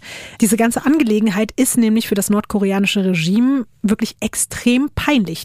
Amerika ist der Erzfeind von denen. Mhm. Es gibt für die nichts Schlimmeres, außer vielleicht Südkorea, aber dadurch, dass die ja auch quasi für die unter einer Decke stecken. Ähm, und es gibt natürlich auch dann kaum was Amerikanischeres als Disneyland. Und deswegen kommt Kim Jong-nam nicht mehr als Nachfolger in Frage. Er darf kulanterweise sogar noch Nordkorea verlassen. Es hätte auch noch schlimmer für ihn kommen können, aber sein Vater und er handeln einen Deal aus, dass er ins Exil gehen darf und er zieht dann mit seiner Familie ins chinesische Macau und führt dann dort erstmal ein halbwegs normales Leben. 2011 stirbt dann aber Kim Jong-il, der eben damalige Machthaber, und somit wird natürlich Kim Jong-un mit nur 27 Jahren zum obersten Führer der Demokratischen Volksrepublik Korea ernannt. Und auch sein Vater und sein Großvater haben ja schon mit extrem harter Hand regiert, aber Kim Jong-un treibt das dann wirklich noch richtig doll auf die Spitze. So, dass Leute verschwinden oder halt auch wirklich öffentlich exekutiert werden, die in irgendeiner Form ihn kritisieren. Und es gibt ein besonders krasses Beispiel dafür. Kim Jong-un hat nämlich offenbar seinen eigenen Onkel hinrichten lassen, weil der verdächtigt wurde, den Staat stürzen zu wollen. Und die Art und Weise, wie er das gemacht hat, ist ganz fürchterlich. Also kleine Triggerwarnung für Leute. Also für mich ist es auch so mit das Schlimmste, weil ich so Kopf krasse. Ab? Nee. Ich habe halt ja so ganz, ganz schlimme Hundeangst und es soll wohl so gewesen sein, dass Kim Jong-uns Onkel sich nackt ausziehen musste und dann lebendig an 120 ausgehungerte Hunde verfüttert wurde, die einfach tagelang oh. nichts zu essen bekommen haben. Ja. Also so viel äh, zum Thema, was passiert, wenn du jeden Tag um sechs Uhr den gleichen Song hörst. Ja. Boah, ist so eine Brutalität. Es ist einfach zu strange, als dass es real sein kann, aber es ist real.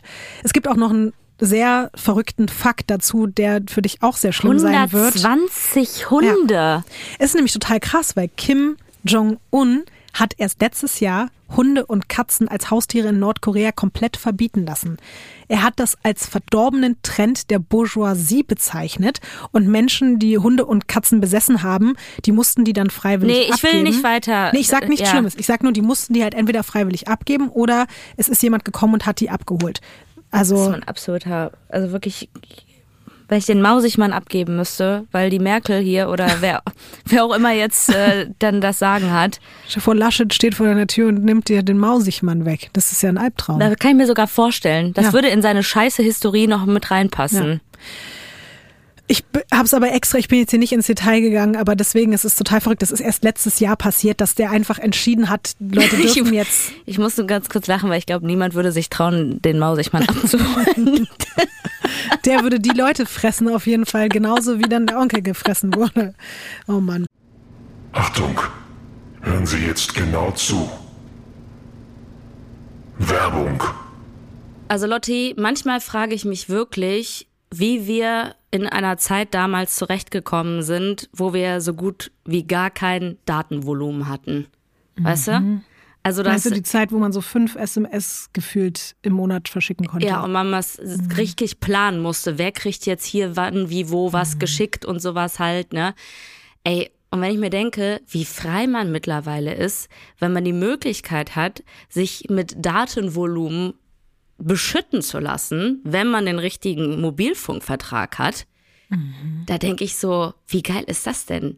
Und den besten Mobilfunkvertrag hat ja wohl immer noch unser Lieblingswaschbär Simon von mhm. Simon, oder? Das stimmt. Und es gibt jetzt auch schon wieder so ganz viel Sachen on top. Das ist auch schon wieder unglaublich. Ich weiß, wir beide haben Probleme, uns vorzustellen, wie viel das eigentlich ist, aber deswegen erzählen wir es euch jetzt. Es ist nämlich so, wenn ihr jetzt einen Vertrag bei Simon Mobile abschließt, dann bekommt ihr einfach mal 100 Gigabyte. Einfach so. 100, 100. Gigabyte Datenvolumen. So on top für die ersten zwölf Monate geschenkt. Einfach so. Und ansonsten gibt es bei Simon Mobile normalerweise ja 12, 17 oder 27 Gigabyte Datenvolumen ab 8,99 Euro im Monat. Und das ist ja auch schon großartig. Und das kann zudem auch noch monatlich flexibel gewechselt werden. Finde ich richtig gut, weil gerade wenn mhm. man nicht mhm. weiß, was man so vorhat, ne, ist das echt gut, dass man da flexibel sein kann.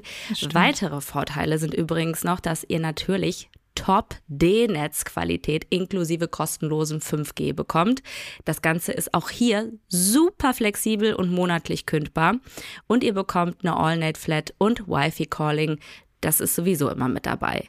Und extra für unsere HörerInnen gibt es jetzt noch was ganz Tolles. Für alle, die neu dabei sind, warum auch immer ihr noch nicht dabei seid, aber okay, wir verzeihen euch das mal. Wer jetzt auf simonmobile.de oder in der App mit dem Code WEIRD2, alles groß geschrieben und zusammen, also WEIRD2, einen Vertrag abschließt, bekommt die ersten zwölf Monate auch nochmal monatlich zwei Gigabyte on top dazu. Das Angebot ist nur bis zum 13.05.24 gültig. Also seid schnell. Und alle Infos findet ihr auf simon.link slash weirdcrimes oder in unseren Show Notes. Gut. Sie wissen, was Sie zu tun haben. Bevor wir gleich zurück an den Flughafen Kuala Lumpur gehen und auch bevor wir gleich weiter ähm, von der Geschichte von Kim Jong-nam erfahren, ich muss dir einfach noch ein paar weirde Regeln und Verbote von Nordkorea hier vorstellen. Ich habe die rausgesucht. Es ist wirklich unglaublich, aber es ist wahr. Und deswegen, ich muss das mit dir teilen, weil ich das selbst alles gar nicht glauben konnte. Fangen wir mit Nummer eins an. In Nordkorea gibt es exakt 28 offiziell genehmigte Frisuren. 18 für Frauen und 10 für Männer. Und für Frauen gilt, je jünger du bist, desto länger dürfen deine Haare sein. Ehefrauen, also davon wäre ich jetzt tatsächlich betroffen, Undercut. Sie, also ich müsste die Haare jetzt praktisch und kurz halten. Mhm. Und es ist komplett verboten, die Haarfarbe zu ändern. Dazu mal ein Originalbild aus einem nordkoreanischen Friseursalon mitgebracht. Da kannst du mal ähm, beschreiben, was für 18 Frauenfrisuren dort erlaubt sind. Es erinnert mich ein bisschen daran, also ich bin 35. Ne? Damals gab es immer so Zeitschriften bei den Friseuren, so wirklich so Frisurzeitschriften. Und dann konntest du sagen, ich hätte gerne das, was auf Seite 12 ist oder so. Es sind, ehrlich gesagt, die sehen jetzt alle nicht so krass unterschiedlich aus. Es ist von Bob mit bisschen Pony, dann irgendwie ein bisschen längere Haare, äh, dann auch mal so eine Hochsteckfrisur. Da ist irgendwie alles mit dabei und auch mal so ein bisschen welliger und ein bisschen glatter. Aber es ist, Die eigentlich sehen da alle gleich aus. Also stell dir mal vor, wir würden zu Resa her in den Salon kommen und dann heißt es hier 18 Möglichkeiten, keine Farbe und jetzt such dir was davon aus. ich weiß, und das ist für uns ganz schlimm, aber wenn du es nicht anders kennst, Ja. Also damals, als ich zum Friseur gegangen bin und dieses, dieses, dieses Magazin In bekommen Duisburg. habe in Duisburg, da dachte ich auch so, geil, was eine Auswahl, weißt du? Und die Frisuren waren alle maximal scheiße, möchte ich auch nochmal ganz kurz sagen, ne? Das war nie schön, was dabei rumgekommen ist. Kommen wir zu den absurden Regeln und Verboten in Nordkorea Ich glaub, Nummer zwei. Skinny Jeans sind auch verboten, ne? Das ist ganz aktuell tatsächlich. Ja. Aber wir sind erstmal bei Nummer zwei. Da gibt es ja so ganz bekannte Bronzestatuen eben vom Gründer Kim Il-sung und von seinem Sohn Kim Jong-il. Und wenn man davon Foto oder Video macht, muss man das in voller Größe machen. Auf diesem Bild dürfen zum Beispiel die Hände oder Füße oder der Kopf nicht abgeschnitten sein. Und auch aus Respekt vor dem aktuellen Machthaber dürfen Fotografien mit dem Konterfei von Kim Jong-un drauf nicht in der Mitte gefaltet werden. Und das gilt zum Beispiel auch für Zeitungen. Also du musst dir vorstellen, wenn du jetzt ein Bild von ihm hast, das knickst in der Mitte, dann kannst du dafür wirklich in den Knast wandern oder ins Arbeitslager. Es ist total krank. Ja, ich bin mit einem polnischen Vater erzogen worden. Das ist jetzt gar nicht so viel anderes. Also so von äh, Ordentlichkeit und ähm, erinnert mich so ein bisschen daran, dass äh, ich durfte halt, ich musste immer aufpassen, dass ich die Autotür nicht zu doll knalle oder irgendwie, ich musste auch immer die Fransen vom Teppich kämmen und sowas. Also irgendwie. Ja. Aber wurde dir dann auch mit Arbeitslager gedroht oder? Nee, nicht mit Arbeitslager, aber wenn jemand das gar nicht so anders kennt und das alle machen, ist es wahrscheinlich für die gar nicht so ungewöhnlich. Also ich finde das alles, was du erzählst, so beklemmend, weil für mich ist die Freiheit, Dinge zu tun, also ich meine, wir sind beide selbstständig. Deswegen ist das für mich absolute Katastrophe. Aber ich frage mich halt, wenn man so die Leute mal beobachten würde, die da leben, ob die das halt auch überhaupt so empfinden. Ob Die sind halt von Geburt Ja. an so indoktriniert. trainiert, ja. Aber es wird noch schlimmer und ich finde, an manchen Punkten merkt man dann auch, dass es, also es ist egal, ob das von Geburt an dir so eingebläut wird oder nicht, es ist trotzdem einfach unglaublich schrecklich und ich glaube, man merkt schon, auch wenn man dort vor Ort in diesem Hamsterrad gefangen ist, dass irgendwas nicht stimmt. Der nächste Punkt vielleicht noch nicht, das ist vielleicht zu verkraften, aber Pornos sind verboten, Piercings sind verboten. Und du hast es gerade schon gesagt, Skinny Jeans, aber auch Blue Jeans sind komplett verboten. Das kann auch jeweils wirklich alles mit Straflager oder Arbeitslager bestraft werden. Es gibt keine Kondome in Nordkorea. Es gibt sogar eigentlich, also die meisten Nordkoreaner wissen noch nicht mal, dass Kondome überhaupt existieren. Tampons findet man auch nicht, maximal in Geschäften, die extra für TouristInnen angelegt sind, aber die nordkoreanischen Frauen dürfen selbst auch keine Tampons verwenden. Da kommen wir zum nächsten Punkt, Nummer vier. Im nordkoreanischen Rechtssystem, das habe ich auch noch nie irgendwo gehört, gibt es eine Drei-Generationen-Bestrafung. Das heißt, wenn du ein Verbrechen begehst, dann wird sowohl deine Mutter oder dein Vater als auch deine Oma oder dein Opa mit dir zusammen ins Gefängnis gesteckt werden. Einfach nur, um Menschen halt von Straftaten abzuschrecken. Auch du kannst quasi ins Gefängnis gehen, wenn deine Mutter oder dein Vater eben Das wäre für mich schon Straftat alleine, da, also dass ich mit meinen Eltern dann die ganze Zeit 24-7 in, in einer Zelle abhängen muss und dann noch die Oma und Opa. Also das finde ich eigentlich so fast das Schlimmere als, äh, als ein Knast an sich. Kommen wir zu Nummer fünf. Es gibt kein Internet in ja. Nordkorea, so wie wir es kennen. Es gibt nur das nordkoreanische Intranet mit regimetreuen Seiten. Die werden natürlich staatlich kontrolliert und das gibt insgesamt ungefähr 28 Websites und das ist, keine Ahnung, Nachrichten vom Staat, äh, Versicherungen, Propaganda, Kochrezepte, äh, Sport, dann halt wieder Propaganda und das war es eigentlich auch. Aber wir sind uns ja sicher, dass die den ganzen Tag auf irgendwelchen Pimmelseiten sind, äh, sich Pornos angucken, also die selber da, das ganze äh, Machtshaus da und mhm. äh, das alles genießen, aber allen anderen das verbieten. Ja, ne? Die Eliten sind auf jeden ja. Fall die einzigen, die wirklich kompletten Zugang zum echten Internet haben. Mit dem Fernsehen ist es genauso. Es gibt irgendwie nur vier äh, Fernsehsender, die sind auch alle vom Staat kontrolliert. Und mit den Handys das Gleiche. Also es gibt nur die Erlaubnis für ein paar Menschen, dass sie ein Mobiltelefon besitzen dürfen. Aber wenn man damit telefoniert, ist es auch relativ klar, dass man die ganze Zeit abgehört wird vom nordkoreanischen Regime. Also ist das eigentlich auch Quatsch. Anderer weirder Fakt. Es gibt drei Parteien. Davon darf man aber nur eine wählen. Mhm, ja, finde ich auf jeden Fall fair. Mhm, klingt nach einem richtig guten System. Diese Partei entscheidet dann am Ende auch, welchen Beruf du bekommst und in was für eine Wohnung du ziehen darfst. Nordkorea unterteilt die Menschen dafür in drei verschiedene Gruppen. Es gibt die loyale Kernklasse, es gibt eine neutrale Klasse der Schwankenden und die untere Gruppe der feindseligen Klasse. Und die Größe der zugeteilten Wohnung und auch die Art deines Jobs richtet sich dann am Ende danach, in welche Klasse du eingeteilt wirst. Was triggert dich bis jetzt am meisten von all den Regeln? Den Beruf und der Wohnung finde ich schon sehr, sehr schlimm. Mhm. Das finde ich ganz schlimm. Ich finde das mit dem Knast, glaube ich, am schlimmsten. Dass nee. diese drei Generationen, das andere auch dafür büßen müssen, wenn ich irgendwie, und ich meine, wahrscheinlich ist da auch einfach, dass du in den Knast kommst, passiert ja relativ schnell, wenn du das Foto falsch machst, irgendwie falschen Ausschnitt und dann noch Knicks oder sowas halt. Äh, und dann müssen alle anderen mit dir irgendwie leiden. Ja. Kommen wir zum nächsten Punkt. Sarkasmus ist verboten und natürlich vor allem Äußerungen gegen Kim Jong-un, aber natürlich auch gegen seine Vorfahren oder gegen das Regime an sich. Es gibt sogar bestimmte Redewendungen, die komplett verboten sind. Ein Satz lautet, das ist alles Amerikas Schuld. Wenn du diesen Satz sagst, auch als Turi, dann gehst du sofort in den Knast oder kannst im schlimmsten Fall auch dafür exekutiert werden. Darf man Alkohol trinken? An sich ja, aber Alkohol ist ein absolutes Luxusgut. Die wenigsten Leute bekommen Alkohol, auch da nur wieder die Eliten. Und es gibt äh, gewisse Trauerphasen, zum Beispiel nachdem eben der ewige Präsident gestorben ist, war drei Jahre Trauerphase angesagt und da durften die drei Jahre gar kein Alkohol trinken. Also alle offiziell nicht. Boah. Ich dachte eher, das ist so eine Freibierphase, weißt du? Nee, da war es sogar so, dass kontrolliert wurde, wie sehr die Leute trauern. Und wenn sie eben nicht richtig getrauert haben, wurden sie dafür auch in den Knast Also ich wäre jetzt auf jeden Fall schon im Knast, weil ich ja nicht weinen kann. Ja, stimmt. Oh ja. Oh Gott. Stimmt, du hättest nicht angemessen reagiert auf ja. jeden Fall. Ja, ähm, ich will auch an der Stelle nochmal sagen, also ich will mich auch überhaupt nicht irgendwie über die Menschen dort lustig machen, weil die können nichts dafür und die sind in diesem Regime gefangen, sondern es geht einfach um die Absurdität der Leute, die das Ganze da instruieren und die auch diese äh, absurde Dynastie da die ganze Zeit am Leben halten. Ich habe jetzt auch mal weggelassen, also das, was da so wirtschaftlich und sozial und gesellschaftlich auch noch an schrecklichen Punkten für, ja, für die Menschen, die dort leben, real ist, das, damit will ich jetzt gar nicht anfangen, weil sonst sind wir einfach super deprimiert die ganze Zeit. Mhm. Aber ich glaube, wir haben jetzt hoffentlich alle einen ganz guten Eindruck davon bekommen, was so die Zustände in Nordkorea sind.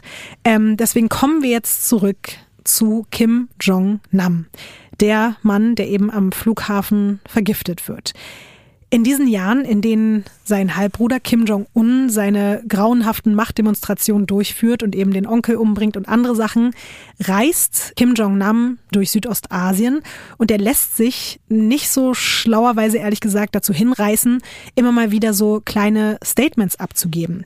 Er sagt zum Beispiel, dass er persönlich gegen dieses ganze Dynastiekonzept wäre und somit stellte er auch in aller Öffentlichkeit die Regierungslegitimation seines Halbbruders in Frage. Und wie wir jetzt, glaube ich, irgendwie alle schon auch begriffen haben, ist das eigentlich das Schlimmste, was mhm. du machen kannst. Ja, und dann kommt es, wie es kommen muss.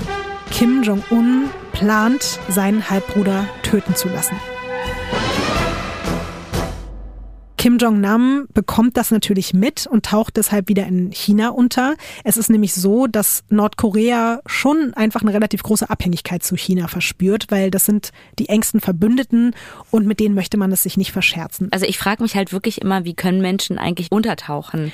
So richtig taucht er gar nicht unter. Es ist mehr so, dass er weiß, wenn er in China ist, wird ihm nichts passieren. Also er reist halt einfach nicht mehr so viel durch die Gegend, sondern bleibt da in seinem, an seinem Ort und hat so diesen Schutz im Nacken, dass er weiß, das würde. Aber warum? Warum soll es in China soll Naja, wie gesagt, weil Nordkorea und China so eng zusammenarbeiten und Nordkorea wüsste, wenn sie diesen politischen Akt gehen und Kim Jong-nam dort äh, töten lassen, dann wird das politische Konsequenzen mhm. haben. Und äh, China wiederum freut sich eigentlich, dass Kim Jong-nam dort vor Ort ist, weil die den so ein bisschen in der Hinterhand haben, falls es doch mal irgendwie politische Konflikte geben sollte. Deswegen ist also eigentlich allen klar, solange der das Land nicht verlässt, wird ihm auch nichts passieren. Es gibt sogar zu der Zeit laut südkoreanischem Geheimdienst einen Brief, den Kim Jong-nam an seinen Bruder schreibt. Und da steht Folgendes drin, Originalzitat. Bitte zieh den Befehl zurück, mich und meine Familie zu bestrafen. Ich bin keine Bedrohung für dich. Ich möchte nicht der Anführer sein. Bitte lass mich und meine Familie unser Leben führen. Wir können uns nirgendwo verstecken. So verzweifelt ist er zu diesem Zeitpunkt schon, weil er auf jeden Fall spürt, so, die wollen ihm an den Kragen. Irgendwann wird's dann aber doch wieder so ein bisschen ruhiger und deswegen traut sich Kim Jong-nam dann auch wieder zu reisen und er lässt sich sogar scheinbar auf eine Zusammenarbeit mit den Erzfeinden seines Bruders ein. Kannst du dir vorstellen, wer das sein könnte? Amerika? Die CIA. Die haben natürlich auch ein riesengroßes Interesse daran, Informationen über Nordkorea zu bekommen, weil davon gibt's ja nicht so viele. Am 8. Haben die keine Spitzel da? Es ist halt schwer, wirklich Spitze in Nordkorea zu halten. Deswegen ist so ein in, im Exil lebender Nordkoreaner für die einfach ein absoluter Glücksgriff. Mhm. Und man kann davon ausgehen, dass die wahrscheinlich schon länger auch an Kim Jong-nam dran waren, um von ihm Informationen zu bekommen. Und ich glaube, aufgrund seiner unsicheren Lage hat er sich darauf nie eingelassen. Aber dann wurde es irgendwann so ein bisschen ruhiger. Und deswegen, glaube ich, hat er sich dann doch am Ende natürlich vielleicht auch wegen des finanziellen Aspekts darauf eingelassen. Am 8.2. fliegt er dann ganz alleine mal wieder nach Langkawi, das ist eine Urlaubsinsel auch in Malaysia, und er trifft sich dort mit einem CIA-Agenten. Er hat auf jeden Fall an diesem Tag mit diesem Treffen sehr viel Geld gemacht. Später wurde nämlich in seinem Koffer sein Laptop gefunden und man konnte nachweisen, dass über einen USB-Stick Daten von diesem Laptop gezogen wurden. Gleichzeitig hatte er 180.000 Dollar im Koffer. Mm. Und auch das lässt sich dann eben kombinieren miteinander und man geht einfach davon aus, dass es sich um Geld gehandelt hat für Informationen über das Innenleben des Nordkorea nordkoreanischen Regimes. Ähm, und ja, das war für die US-Regierung auf jeden Fall ein absoluter Jackpot, wie gesagt. Dieses Treffen bleibt natürlich trotz aller Diskretion am Ende nicht unbemerkt und das ist dann ein weiterer Grund, ihn zu eliminieren. Ja, nach diesem geheimen Treffen fliegt er von Langkawi nach Kuala Lumpur und möchte dann dort am Morgen des 13. Februar zurück nach China zu seiner Familie fliegen. Aber dazu wird es nicht mehr kommen. Ja, wir sind jetzt also wieder zurück am Flughafen in dieser Krankenstation. Kim Jong-nam kann mittlerweile nicht mehr laufen, der kann nicht mehr sprechen. Durch diese Vergiftung, die er erlitten hat, der kann kaum noch selbstständig atmen. Er wird dann auf einer Trage aus dem Flughafengebäude gebracht und in ein Krankenhaus gefahren. Auch davon gibt's Bilder, die auch wirklich durch die komplette Welt gegangen sind. Aber ich zeige die jetzt ehrlich gesagt bewusst nicht, weil ich das auch ganz schlimm finde, wie er dort aussieht und in was für einem Zustand der ist. Und das hat man damals einfach mit komplett einfach auf Persönlichkeitsrechte geschissen äh, ins Internet gepackt und alle konnten sehen, wie der da sozusagen nicht mehr Herr seiner körperlichen und geistigen Sinne da abtransportiert wird vom, vom Flughafen. Wenige Stunden später wird er dann in einem Krankenhaus in Kuala Lumpur für tot erklärt. Nein. Hast du eine Hoffnung gehabt, dass er überlebt? Ja. es tut mir leid, Ines. Aber die Chancen zu überleben waren eigentlich gleich null, weil man findet später an seinen Schleimhäuten und auf seinen Klamotten VX. Hast du schon mal von VX gehört? Schlangengift? so ähnlich. VX ist das tödlichste bekannte Nervengift, das die Menschheit jemals hervorgebracht hat. Schon 0,4 Milligramm davon reichen aus, um einen 100 Kilo Menschen zu töten. Und 8,6 Milligramm reichen aus, wenn du das über die Haut aufnimmst. Schleimhäute vor, vor allen Dingen wahrscheinlich, mhm. ne? deswegen auch in die Augen. Voll. Ja, und diese Substanz hält sich in der Umwelt sogar wirklich noch viel länger als andere Nervengase. Das ist auch einer der Gründe, warum VX in der Vergangenheit sogar relativ selten eigentlich bei militärischen Konflikten eingesetzt wurde, weil es wirklich selbst für Soldaten zu gefährlich ist, das zu handhaben und teilweise noch Wochen nach einer Schlacht Menschen töten kann. Wow. So gefährlich und fürchterlich ist das. Kim Jong-nam hat zwei Ladungen davon, eben von zwei Personen, VX direkt. Ja, ich weiß auch, welche Personen das Ja. waren. direkt in den Bereich Augen, Nase und Mund bekommen. Er hatte keine Chance. Ich musste da auch, ehrlich gesagt, kurz an Michael Malloy denken, weil ich so dachte, ich glaube, nicht mal Michael Malloy hätte das überlebt. Wer weiß. Jetzt hast du gerade gesagt, du weißt auch welche zwei Personen und du hast Ja. es auch mit einer gewissen Wut gesagt. Was denkst du aktuell, Ja, die City und die andere hier. Ähm, Duan? also Duan, ja. Ja, ist klar, ne? Also äh, man nimmt diese Fotos und die sehen irgendwie süß und lieb aus und wahrscheinlich sind das jetzt auch keine Menschen, die irgendwie von Anfang an gedacht haben, ja, das ist die Karriere, die ich mir gewünscht habe, dass ich irgendwann mal durch die Welt reise und Menschen irgendwelches Gift äh, ins Gesicht äh, rubbel.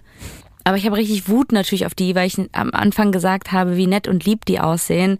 Und jetzt sind das halt irgendwie so, so auch so hinterrücks, sorry, aber einfach irgendwie sich auch so schäbig dann da anzuschleichen und dann auch das tödlichste Gift. Es ist einfach, unfassbar schäbig. Wie haben die das denn aber eigentlich gemacht, wenn das auch so, so gefährlich ist? Mit Handschuhen oder? Das werden wir jetzt gleich alles nach und nach aufklären. Weil genauso wie natürlich wir das jetzt ahnen, ist es ja auch so, dass dort direkt aufgrund der ganzen vielen verschiedenen Überwachungskameras das nicht lange dauert, dass klar ist, wer dem Halbbruder des nordkoreanischen Führers dieses Nervengift verabreicht hat. Und das Gift war in dem Teddy, ne? Da haben die es reingeschmuggelt. Nein, nein, Was war denn mit dem nein. Teddy? Ich erkläre dir noch, was mit dem Teddy war. City Aisha und Duan Thi Hong werden natürlich verdächtigt aufgrund der ganzen Überwachungsvideos. Was glaubst du denn, könnte ihr Motiv gewesen sein? Geld. Okay, das ist eine sehr schnelle, sehr präzise Antwort. Gut, Ja. merken wir uns das. Nachdem City und Duan zwei Tage eben nach dem Mord festgenommen werden, eine sogar direkt am Tatort. Die leben ja auch beide nicht in Nordkorea, ne? Genau. Ja. Die sind auch beide eben nicht aus Ja. Nordkorea, sondern wie gesagt aus Indonesien und Vietnam.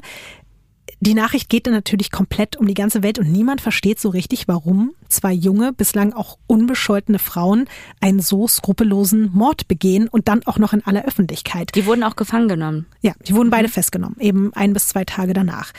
Die kommen dann in Untersuchungshaft und du kannst dir vielleicht vorstellen, dass es auch in Malaysia ein bisschen anders ist, als wenn du jetzt bei uns in uns So wie du das kommst. erlebt hast, ja. Genau. Es ist Wo wirklich man sich so, noch denkt, bin ich hier bei Verstehen Sie Spaß? Das haben die wahrscheinlich nicht gedacht. Nee, glaube ich leider auch nicht. Klitzekleine, wirklich fast schon so käfigartige Einzelzellen, Wasser, Brot, ein Loch im Boden, das war's. Es ist auch so, dass wenn du in Malaysia für Mord schuldig gesprochen wirst, dann gibt es nur eine Strafe. Tod durch Erhängen. Hey. Die ersten und naheliegendsten Spekulationen über das Motiv sind natürlich, dass die beiden Spioninnen sind, die im Auftrag von Kim Jong-un seinen Halbbruder getötet haben. Und es erscheint dann trotzdem aber bei der Historie der beiden und auch bei der Herkunft so ein bisschen merkwürdig, weil das sind keine nordkoreanischen Frauen und die haben sich auch bislang überhaupt nicht in Regierungskreisen oder so aufgehalten. Alle sind auf jeden Fall erstmal noch so ein bisschen skeptisch. Es ist dann tatsächlich so, dass die einzigen, die eigentlich noch weniger verstehen, was da passiert ist, als der Rest der Welt, die beiden Verdächtigen selbst sind. Und ich spiele dir jetzt mal einen Ton ab, der aus der Doku Assassins stammt. Und diese Doku hat den Fall komplett aufgerollt und darin hörst du City sprechen. Die Polizei fragte, wer sind Sie? Eine Spionin? Was haben Sie getan, dass der Mann am Flughafen gestorben ist? Ich war verwirrt. Ich verstand nicht, was Sie meinten. Sie sind am vorsätzlichen Mord am Bruder des koreanischen Präsidenten beteiligt. Soll das ein Witz sein? Ich war bei einem Videodreh.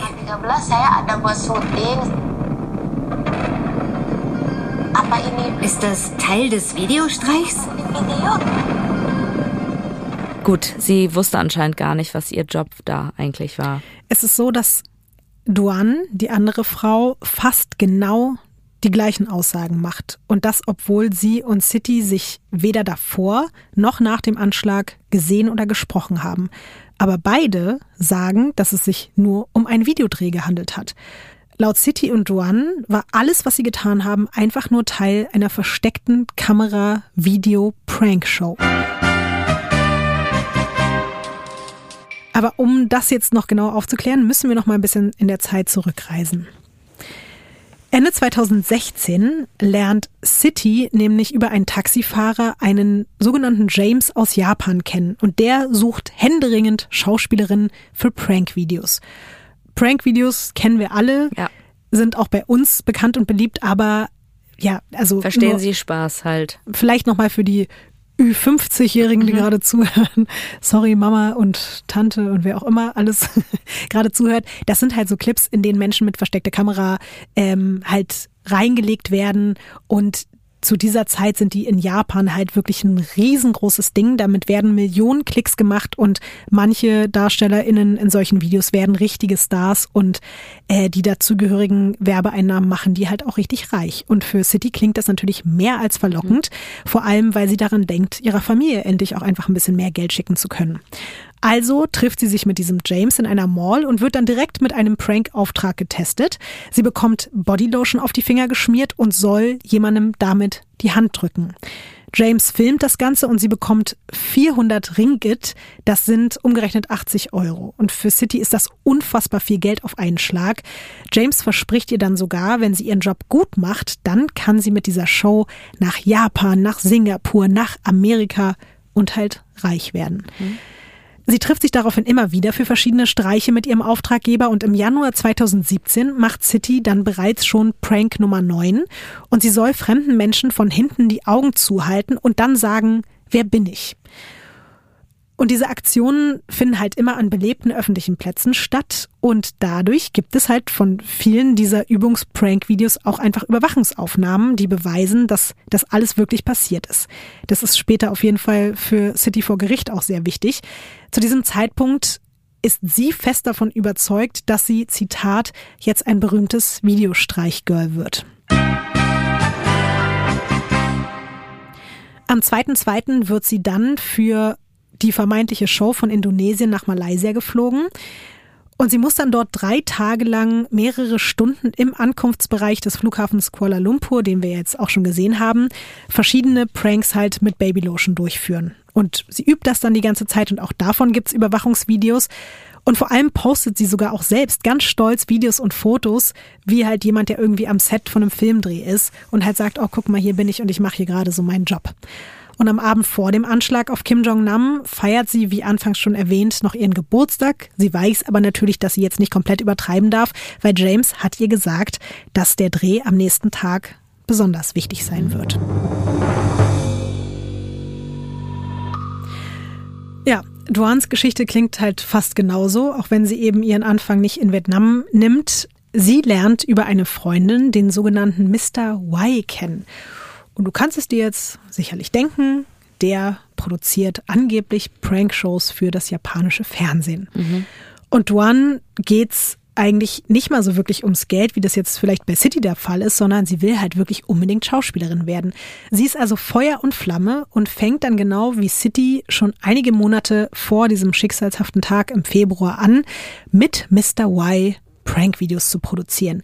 Sie soll zum Beispiel auf einem belebten Platz in Vietnam überraschend Leute küssen und auch sie muss solche Übungs-Prank-Videos am Flughafen durchziehen. Da gibt es dann natürlich auch wieder Videoaufzeichnungen vom Flughafen in Hanoi und die zeigen, wie Mr. Y Duan Babycreme auf die Hand macht und dann läuft sie einem Mann hinterher und schmiert ihm eben von hinten äh, das ins Gesicht und Mr. Y filmt das mit dem Handy auch noch dazu. Später sind vor Gericht dann auch SMS-Verläufe aufgetaucht und die haben direkt nach dem besagten Dreh stattgefunden. Und die sind, glaube ich, sehr aussagekräftig, auch für das Verhältnis zwischen Duan und Mr. Y. Mr. Y, ich bekam heute Schelte wegen dir. Duan, warum? Mr. Y, meine Firma hat deinen Clip gesehen. Deine Bewegungen waren nicht zu 100% perfekt. Duan, tut mir leid, dass es nicht gut genug war. Mr. Y, du musst die Augen besser zuhalten. Zwei bis drei Sekunden lang. Dann fährst du übers Gesicht. kleb sie an die Augen, dann sind die Leute überrascht und perplex. Dann ist das Video gut. Ja, am 4.2. landet dann auch Duan in Malaysia und sie soll den Prank nochmal üben, weil sie es ja eben angeblich so schlecht gemacht hat. Und auch davon gibt's dann wieder äh, Überwachungskamera-Videos. Sie rennt einem Mann hinterher, hält ihm von hinten mehrere Sekunden die Augen zu.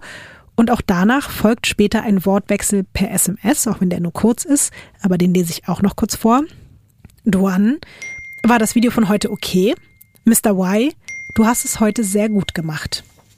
Ja, und einen Tag vor dem tödlichen Attentat bekommt sie dann von Mr. Y den Teddybären geschenkt.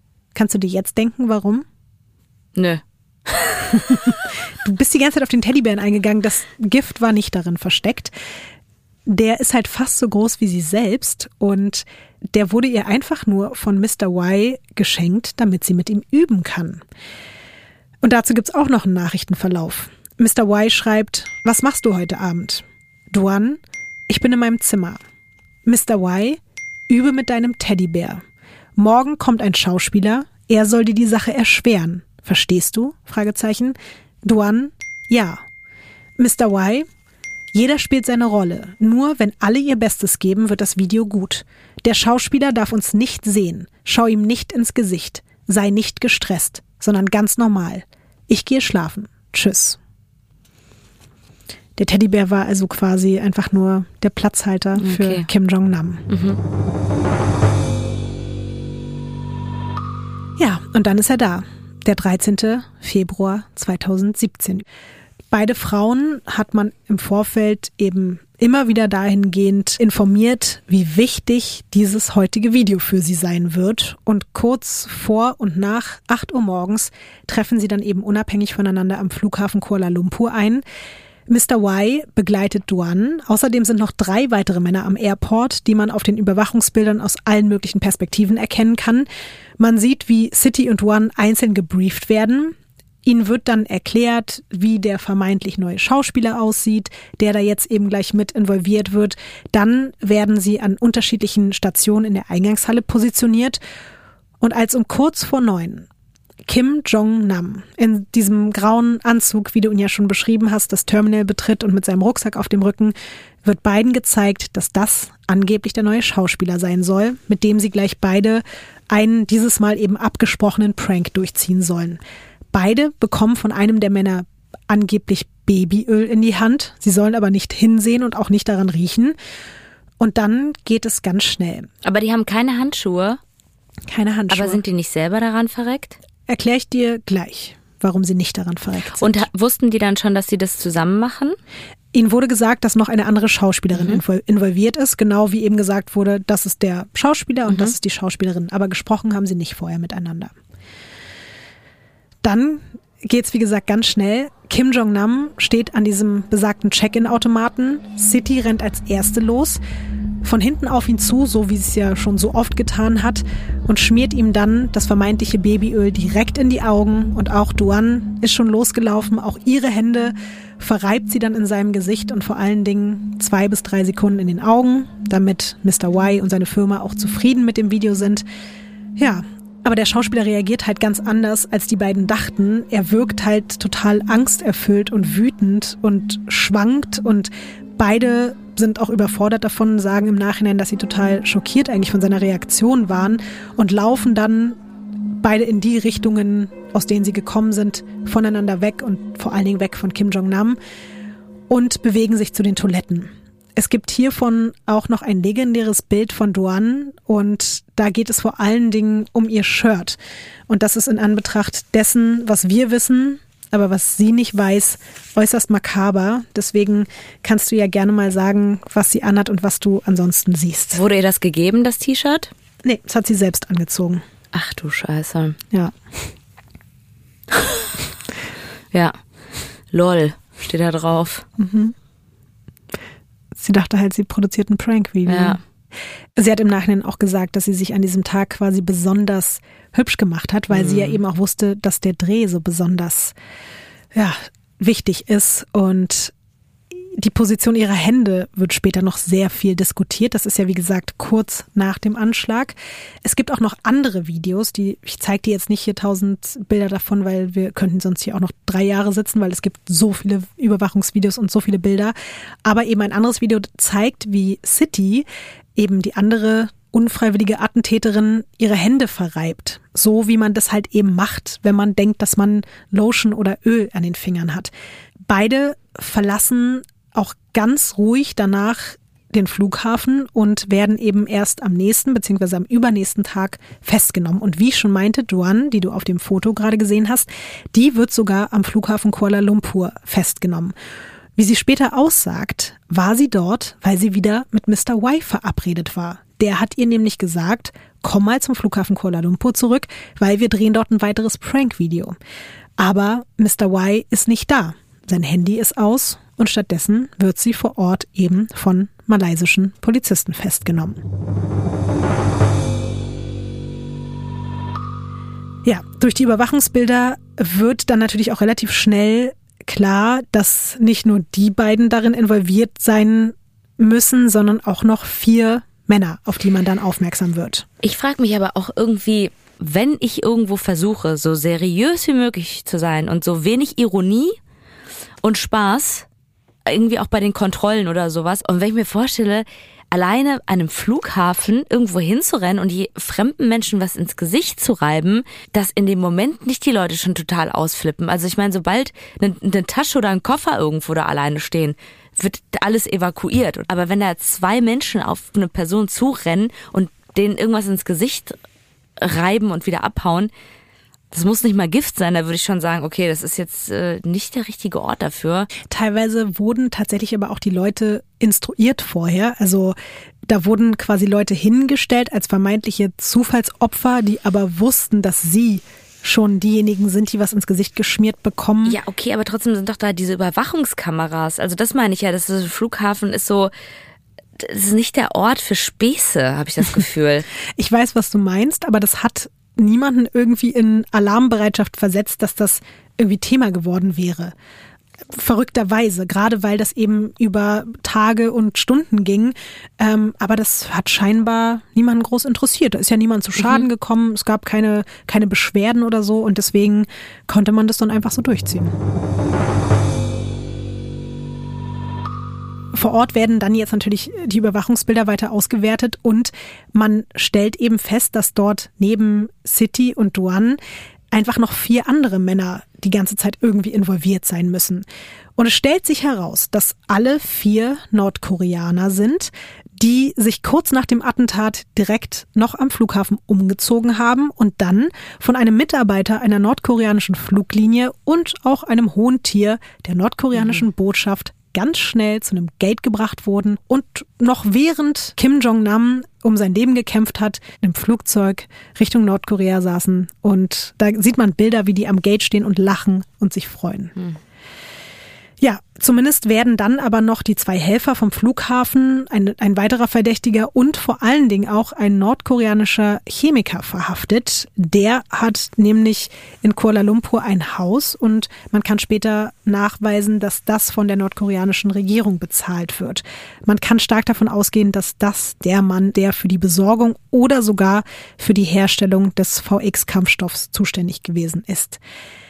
Apropos VX, du hast es mich ja gerade schon gefragt. Wie kann es eigentlich sein, dass City und Duan, obwohl sie dieses Teufelszeug an den Händen hatten, beide überlebt haben?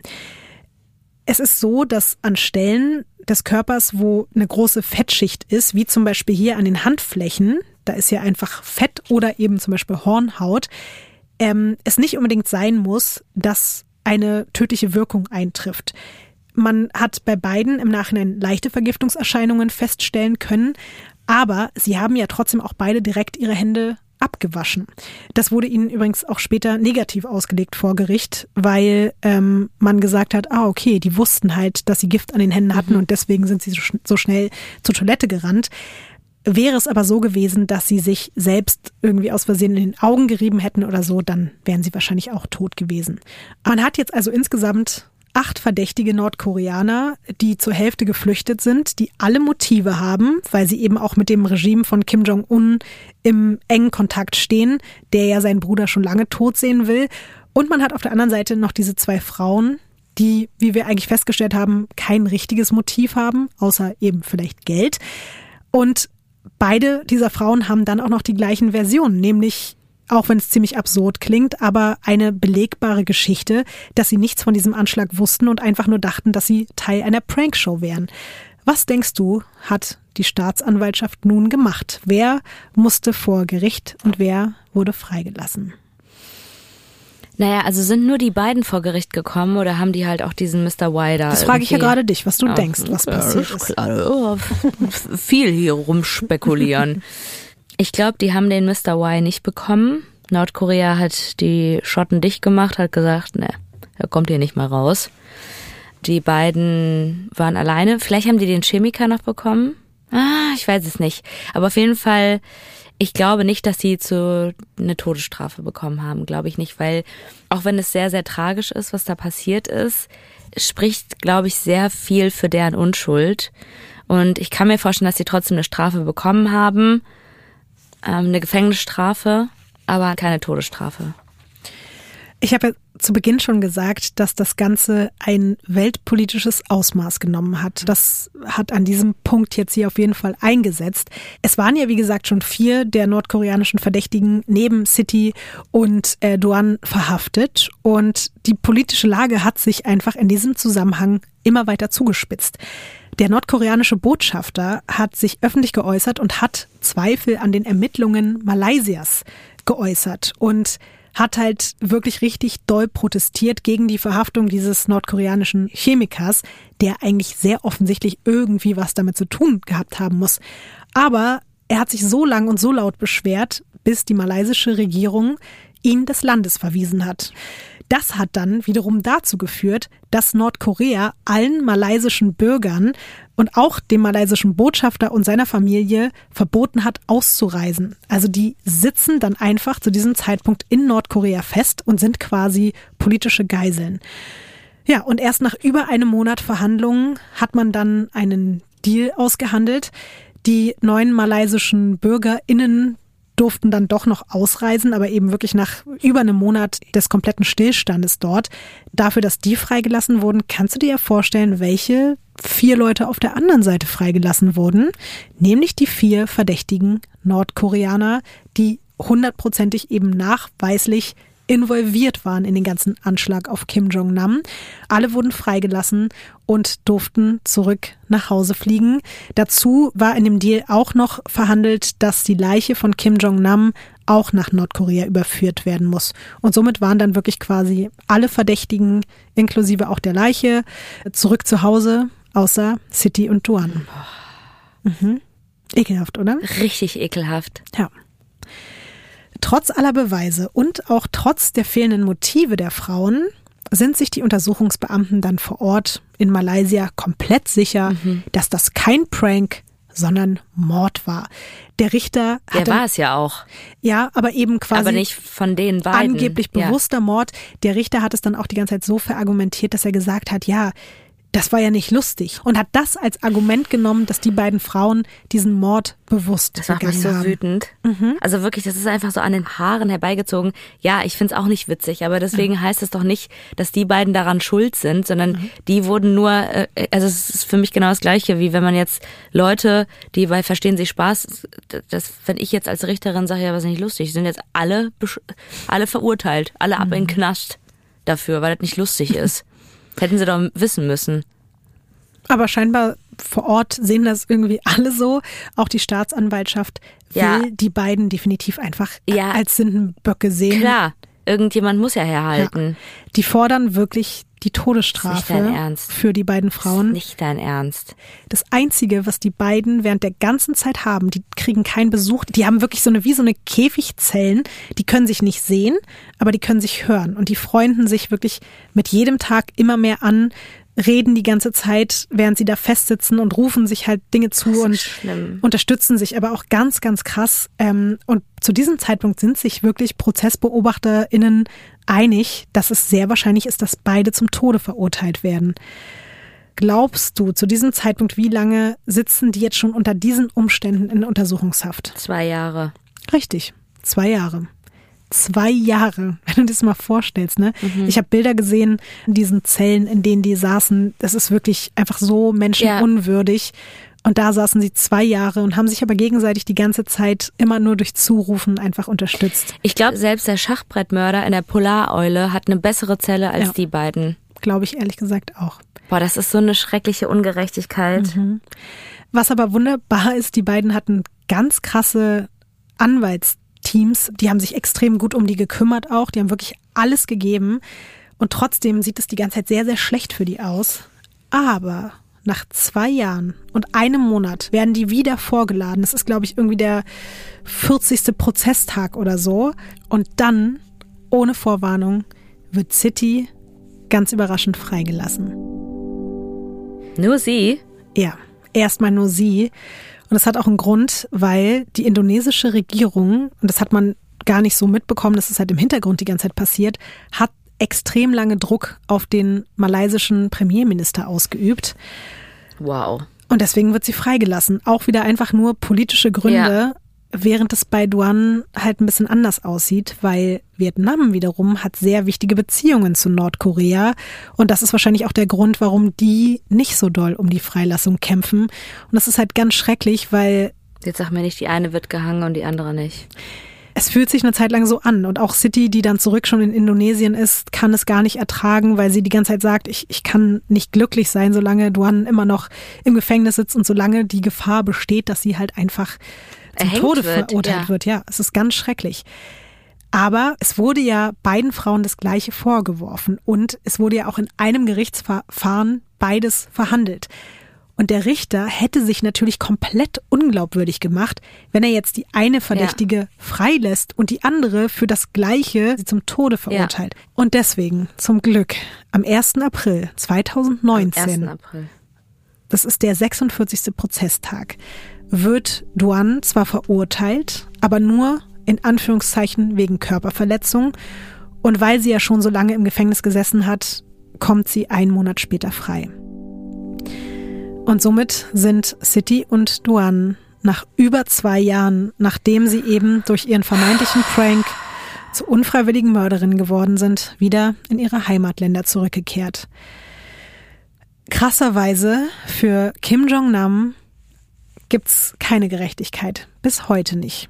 Von diesen anderen acht Verdächtigen wurde niemals mehr irgendwer zur Rechenschaft gezogen, obwohl eigentlich wirklich kein Zweifel daran besteht, dass Kim Jong-un und seine Gefolgsmänner diese beiden dann doch irgendwie am Ende wahrscheinlich einfach zu gutgläubigen Frauen ausgenutzt haben und sie dadurch am Ende eben ohne ihr Wissen im Auftrag des nordkoreanischen Regimes einen Menschen getötet haben. Und dazu gibt's auch nochmal einen Ton von City, als sie zurück ist in ihrem Heimatdorf, der einen irgendwie ganz schön betroffen und emotional macht. Ich habe erst etwas über Kim Jong-nam und Kim Jong-un erfahren, als ich wieder in Indonesien war. Ich habe viel über meinen Fall gelesen, wie alles passiert ist. Und habe Bilder von Kim Jong-nam und Kim Jong-un gesehen. Ach, das sind die beiden. Ich verstehe erst jetzt alles. Ich konnte mir nie vorstellen, in einen Mord verwickelt zu sein. Es tut mir sehr leid. Wirklich. Was denkst du? Ja, es tut mir einfach wahnsinnig leid. Also für beide. Ähm, ja, das ist, es ist absolut bitter. Es geht ja wirklich darum, dass deine Strafe einfach der Tod ist. Und dann bist du halt in so einer abgefuckten Zelle, hast nichts und niemanden und hörst nur die Stimme von jemandem anderen. Also wie bitter ist dieses Leben über zwei Jahre, wo du halt jedes Mal wieder in einen Gerichtssaal gehst und jemand anderes darüber entscheidet, ob du jetzt weiterleben darfst oder nicht, für einen, wo du gedacht hast, du machst einen Prank. Also du verstehst also wirklich die Welt doch nicht mehr und finde sowieso Pranks auch furchtbar und nicht lustig. Also obviously, ich frage mich halt auch, kommen die überhaupt noch klar? Also ich glaube, dass City ein bisschen weniger klar kommt als Duan, obwohl Duan teilweise ja irgendwie sehr viel traumatisierter noch war, als sie eben noch alleine dann im Knast weiter saß und es ihr auch ganz schrecklich ging. Aber ich glaube, dass Duan sich so ein bisschen ähm, das zunutze gemacht hat und das meine ich jetzt gar nicht negativ, sondern ich freue mich auch für sie. Also sie hat danach so ein bisschen ihre Karriere gemacht, wie mhm. sie sich das auch gewünscht hat und hat die Öffentlichkeit auch genutzt dafür. Aber es ist trotzdem auch so, dass den beiden bis heute immer noch bei Instagram, bei Facebook, überall vorgeworfen wird, dass sie am Ende doch mehr wussten, als sie zugeben wollen. Das ist natürlich der Klassiker. Ne? Ganz viele Leute wollen denen immer noch vorwerfen, dass sie mehr wussten, als sie eigentlich sagen. Mhm. Da sind eben zwei Frauen, die sind unfreiwillig zu Mörderinnen geworden. Ich sag nur Unschuldsvermutung. Ja, absolut. Weißt du? ja, ja, ja.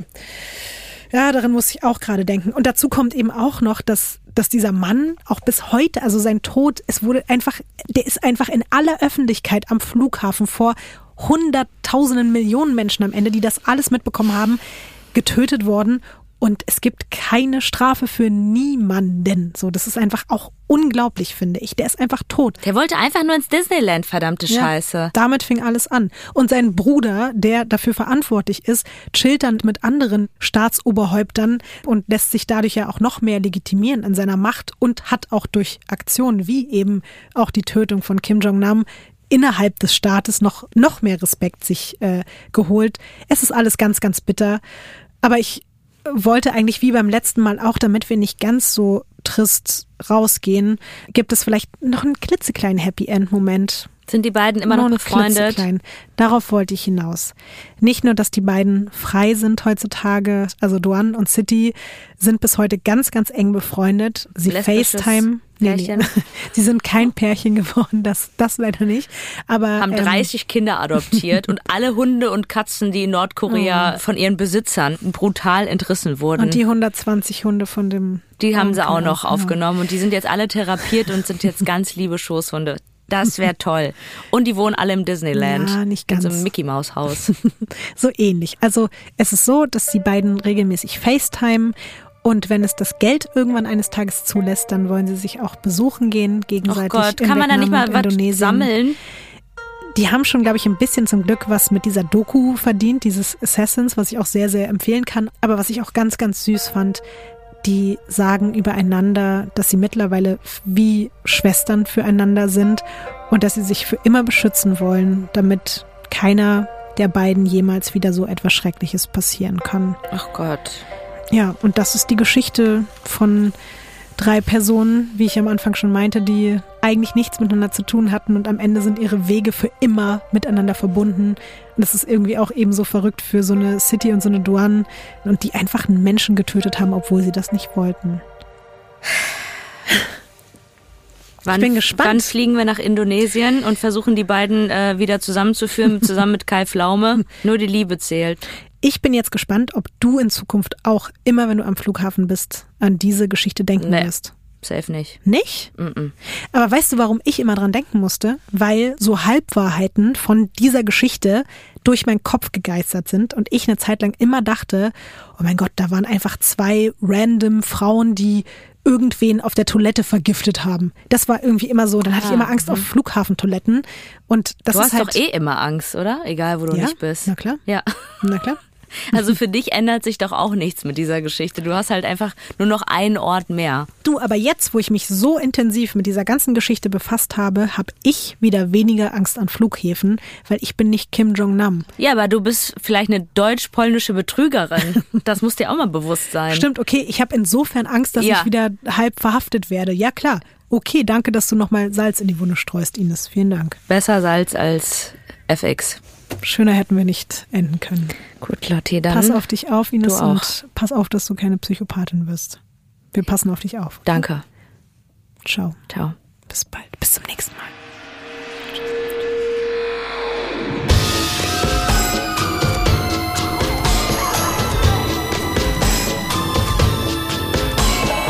Crimes ist ein Studio Womans Original nach einer Schnapsidee von Visavi und Ines Agnoli. Skript und Recherche Visavi. Executive Producer Konstantin Seidenstücker. Produktion und Redaktion Sarah Omar. Assistant Producer Peace Solomon Obong. Musik, Ton und Schnitt Christian Pfeiffer und Chris Kahles.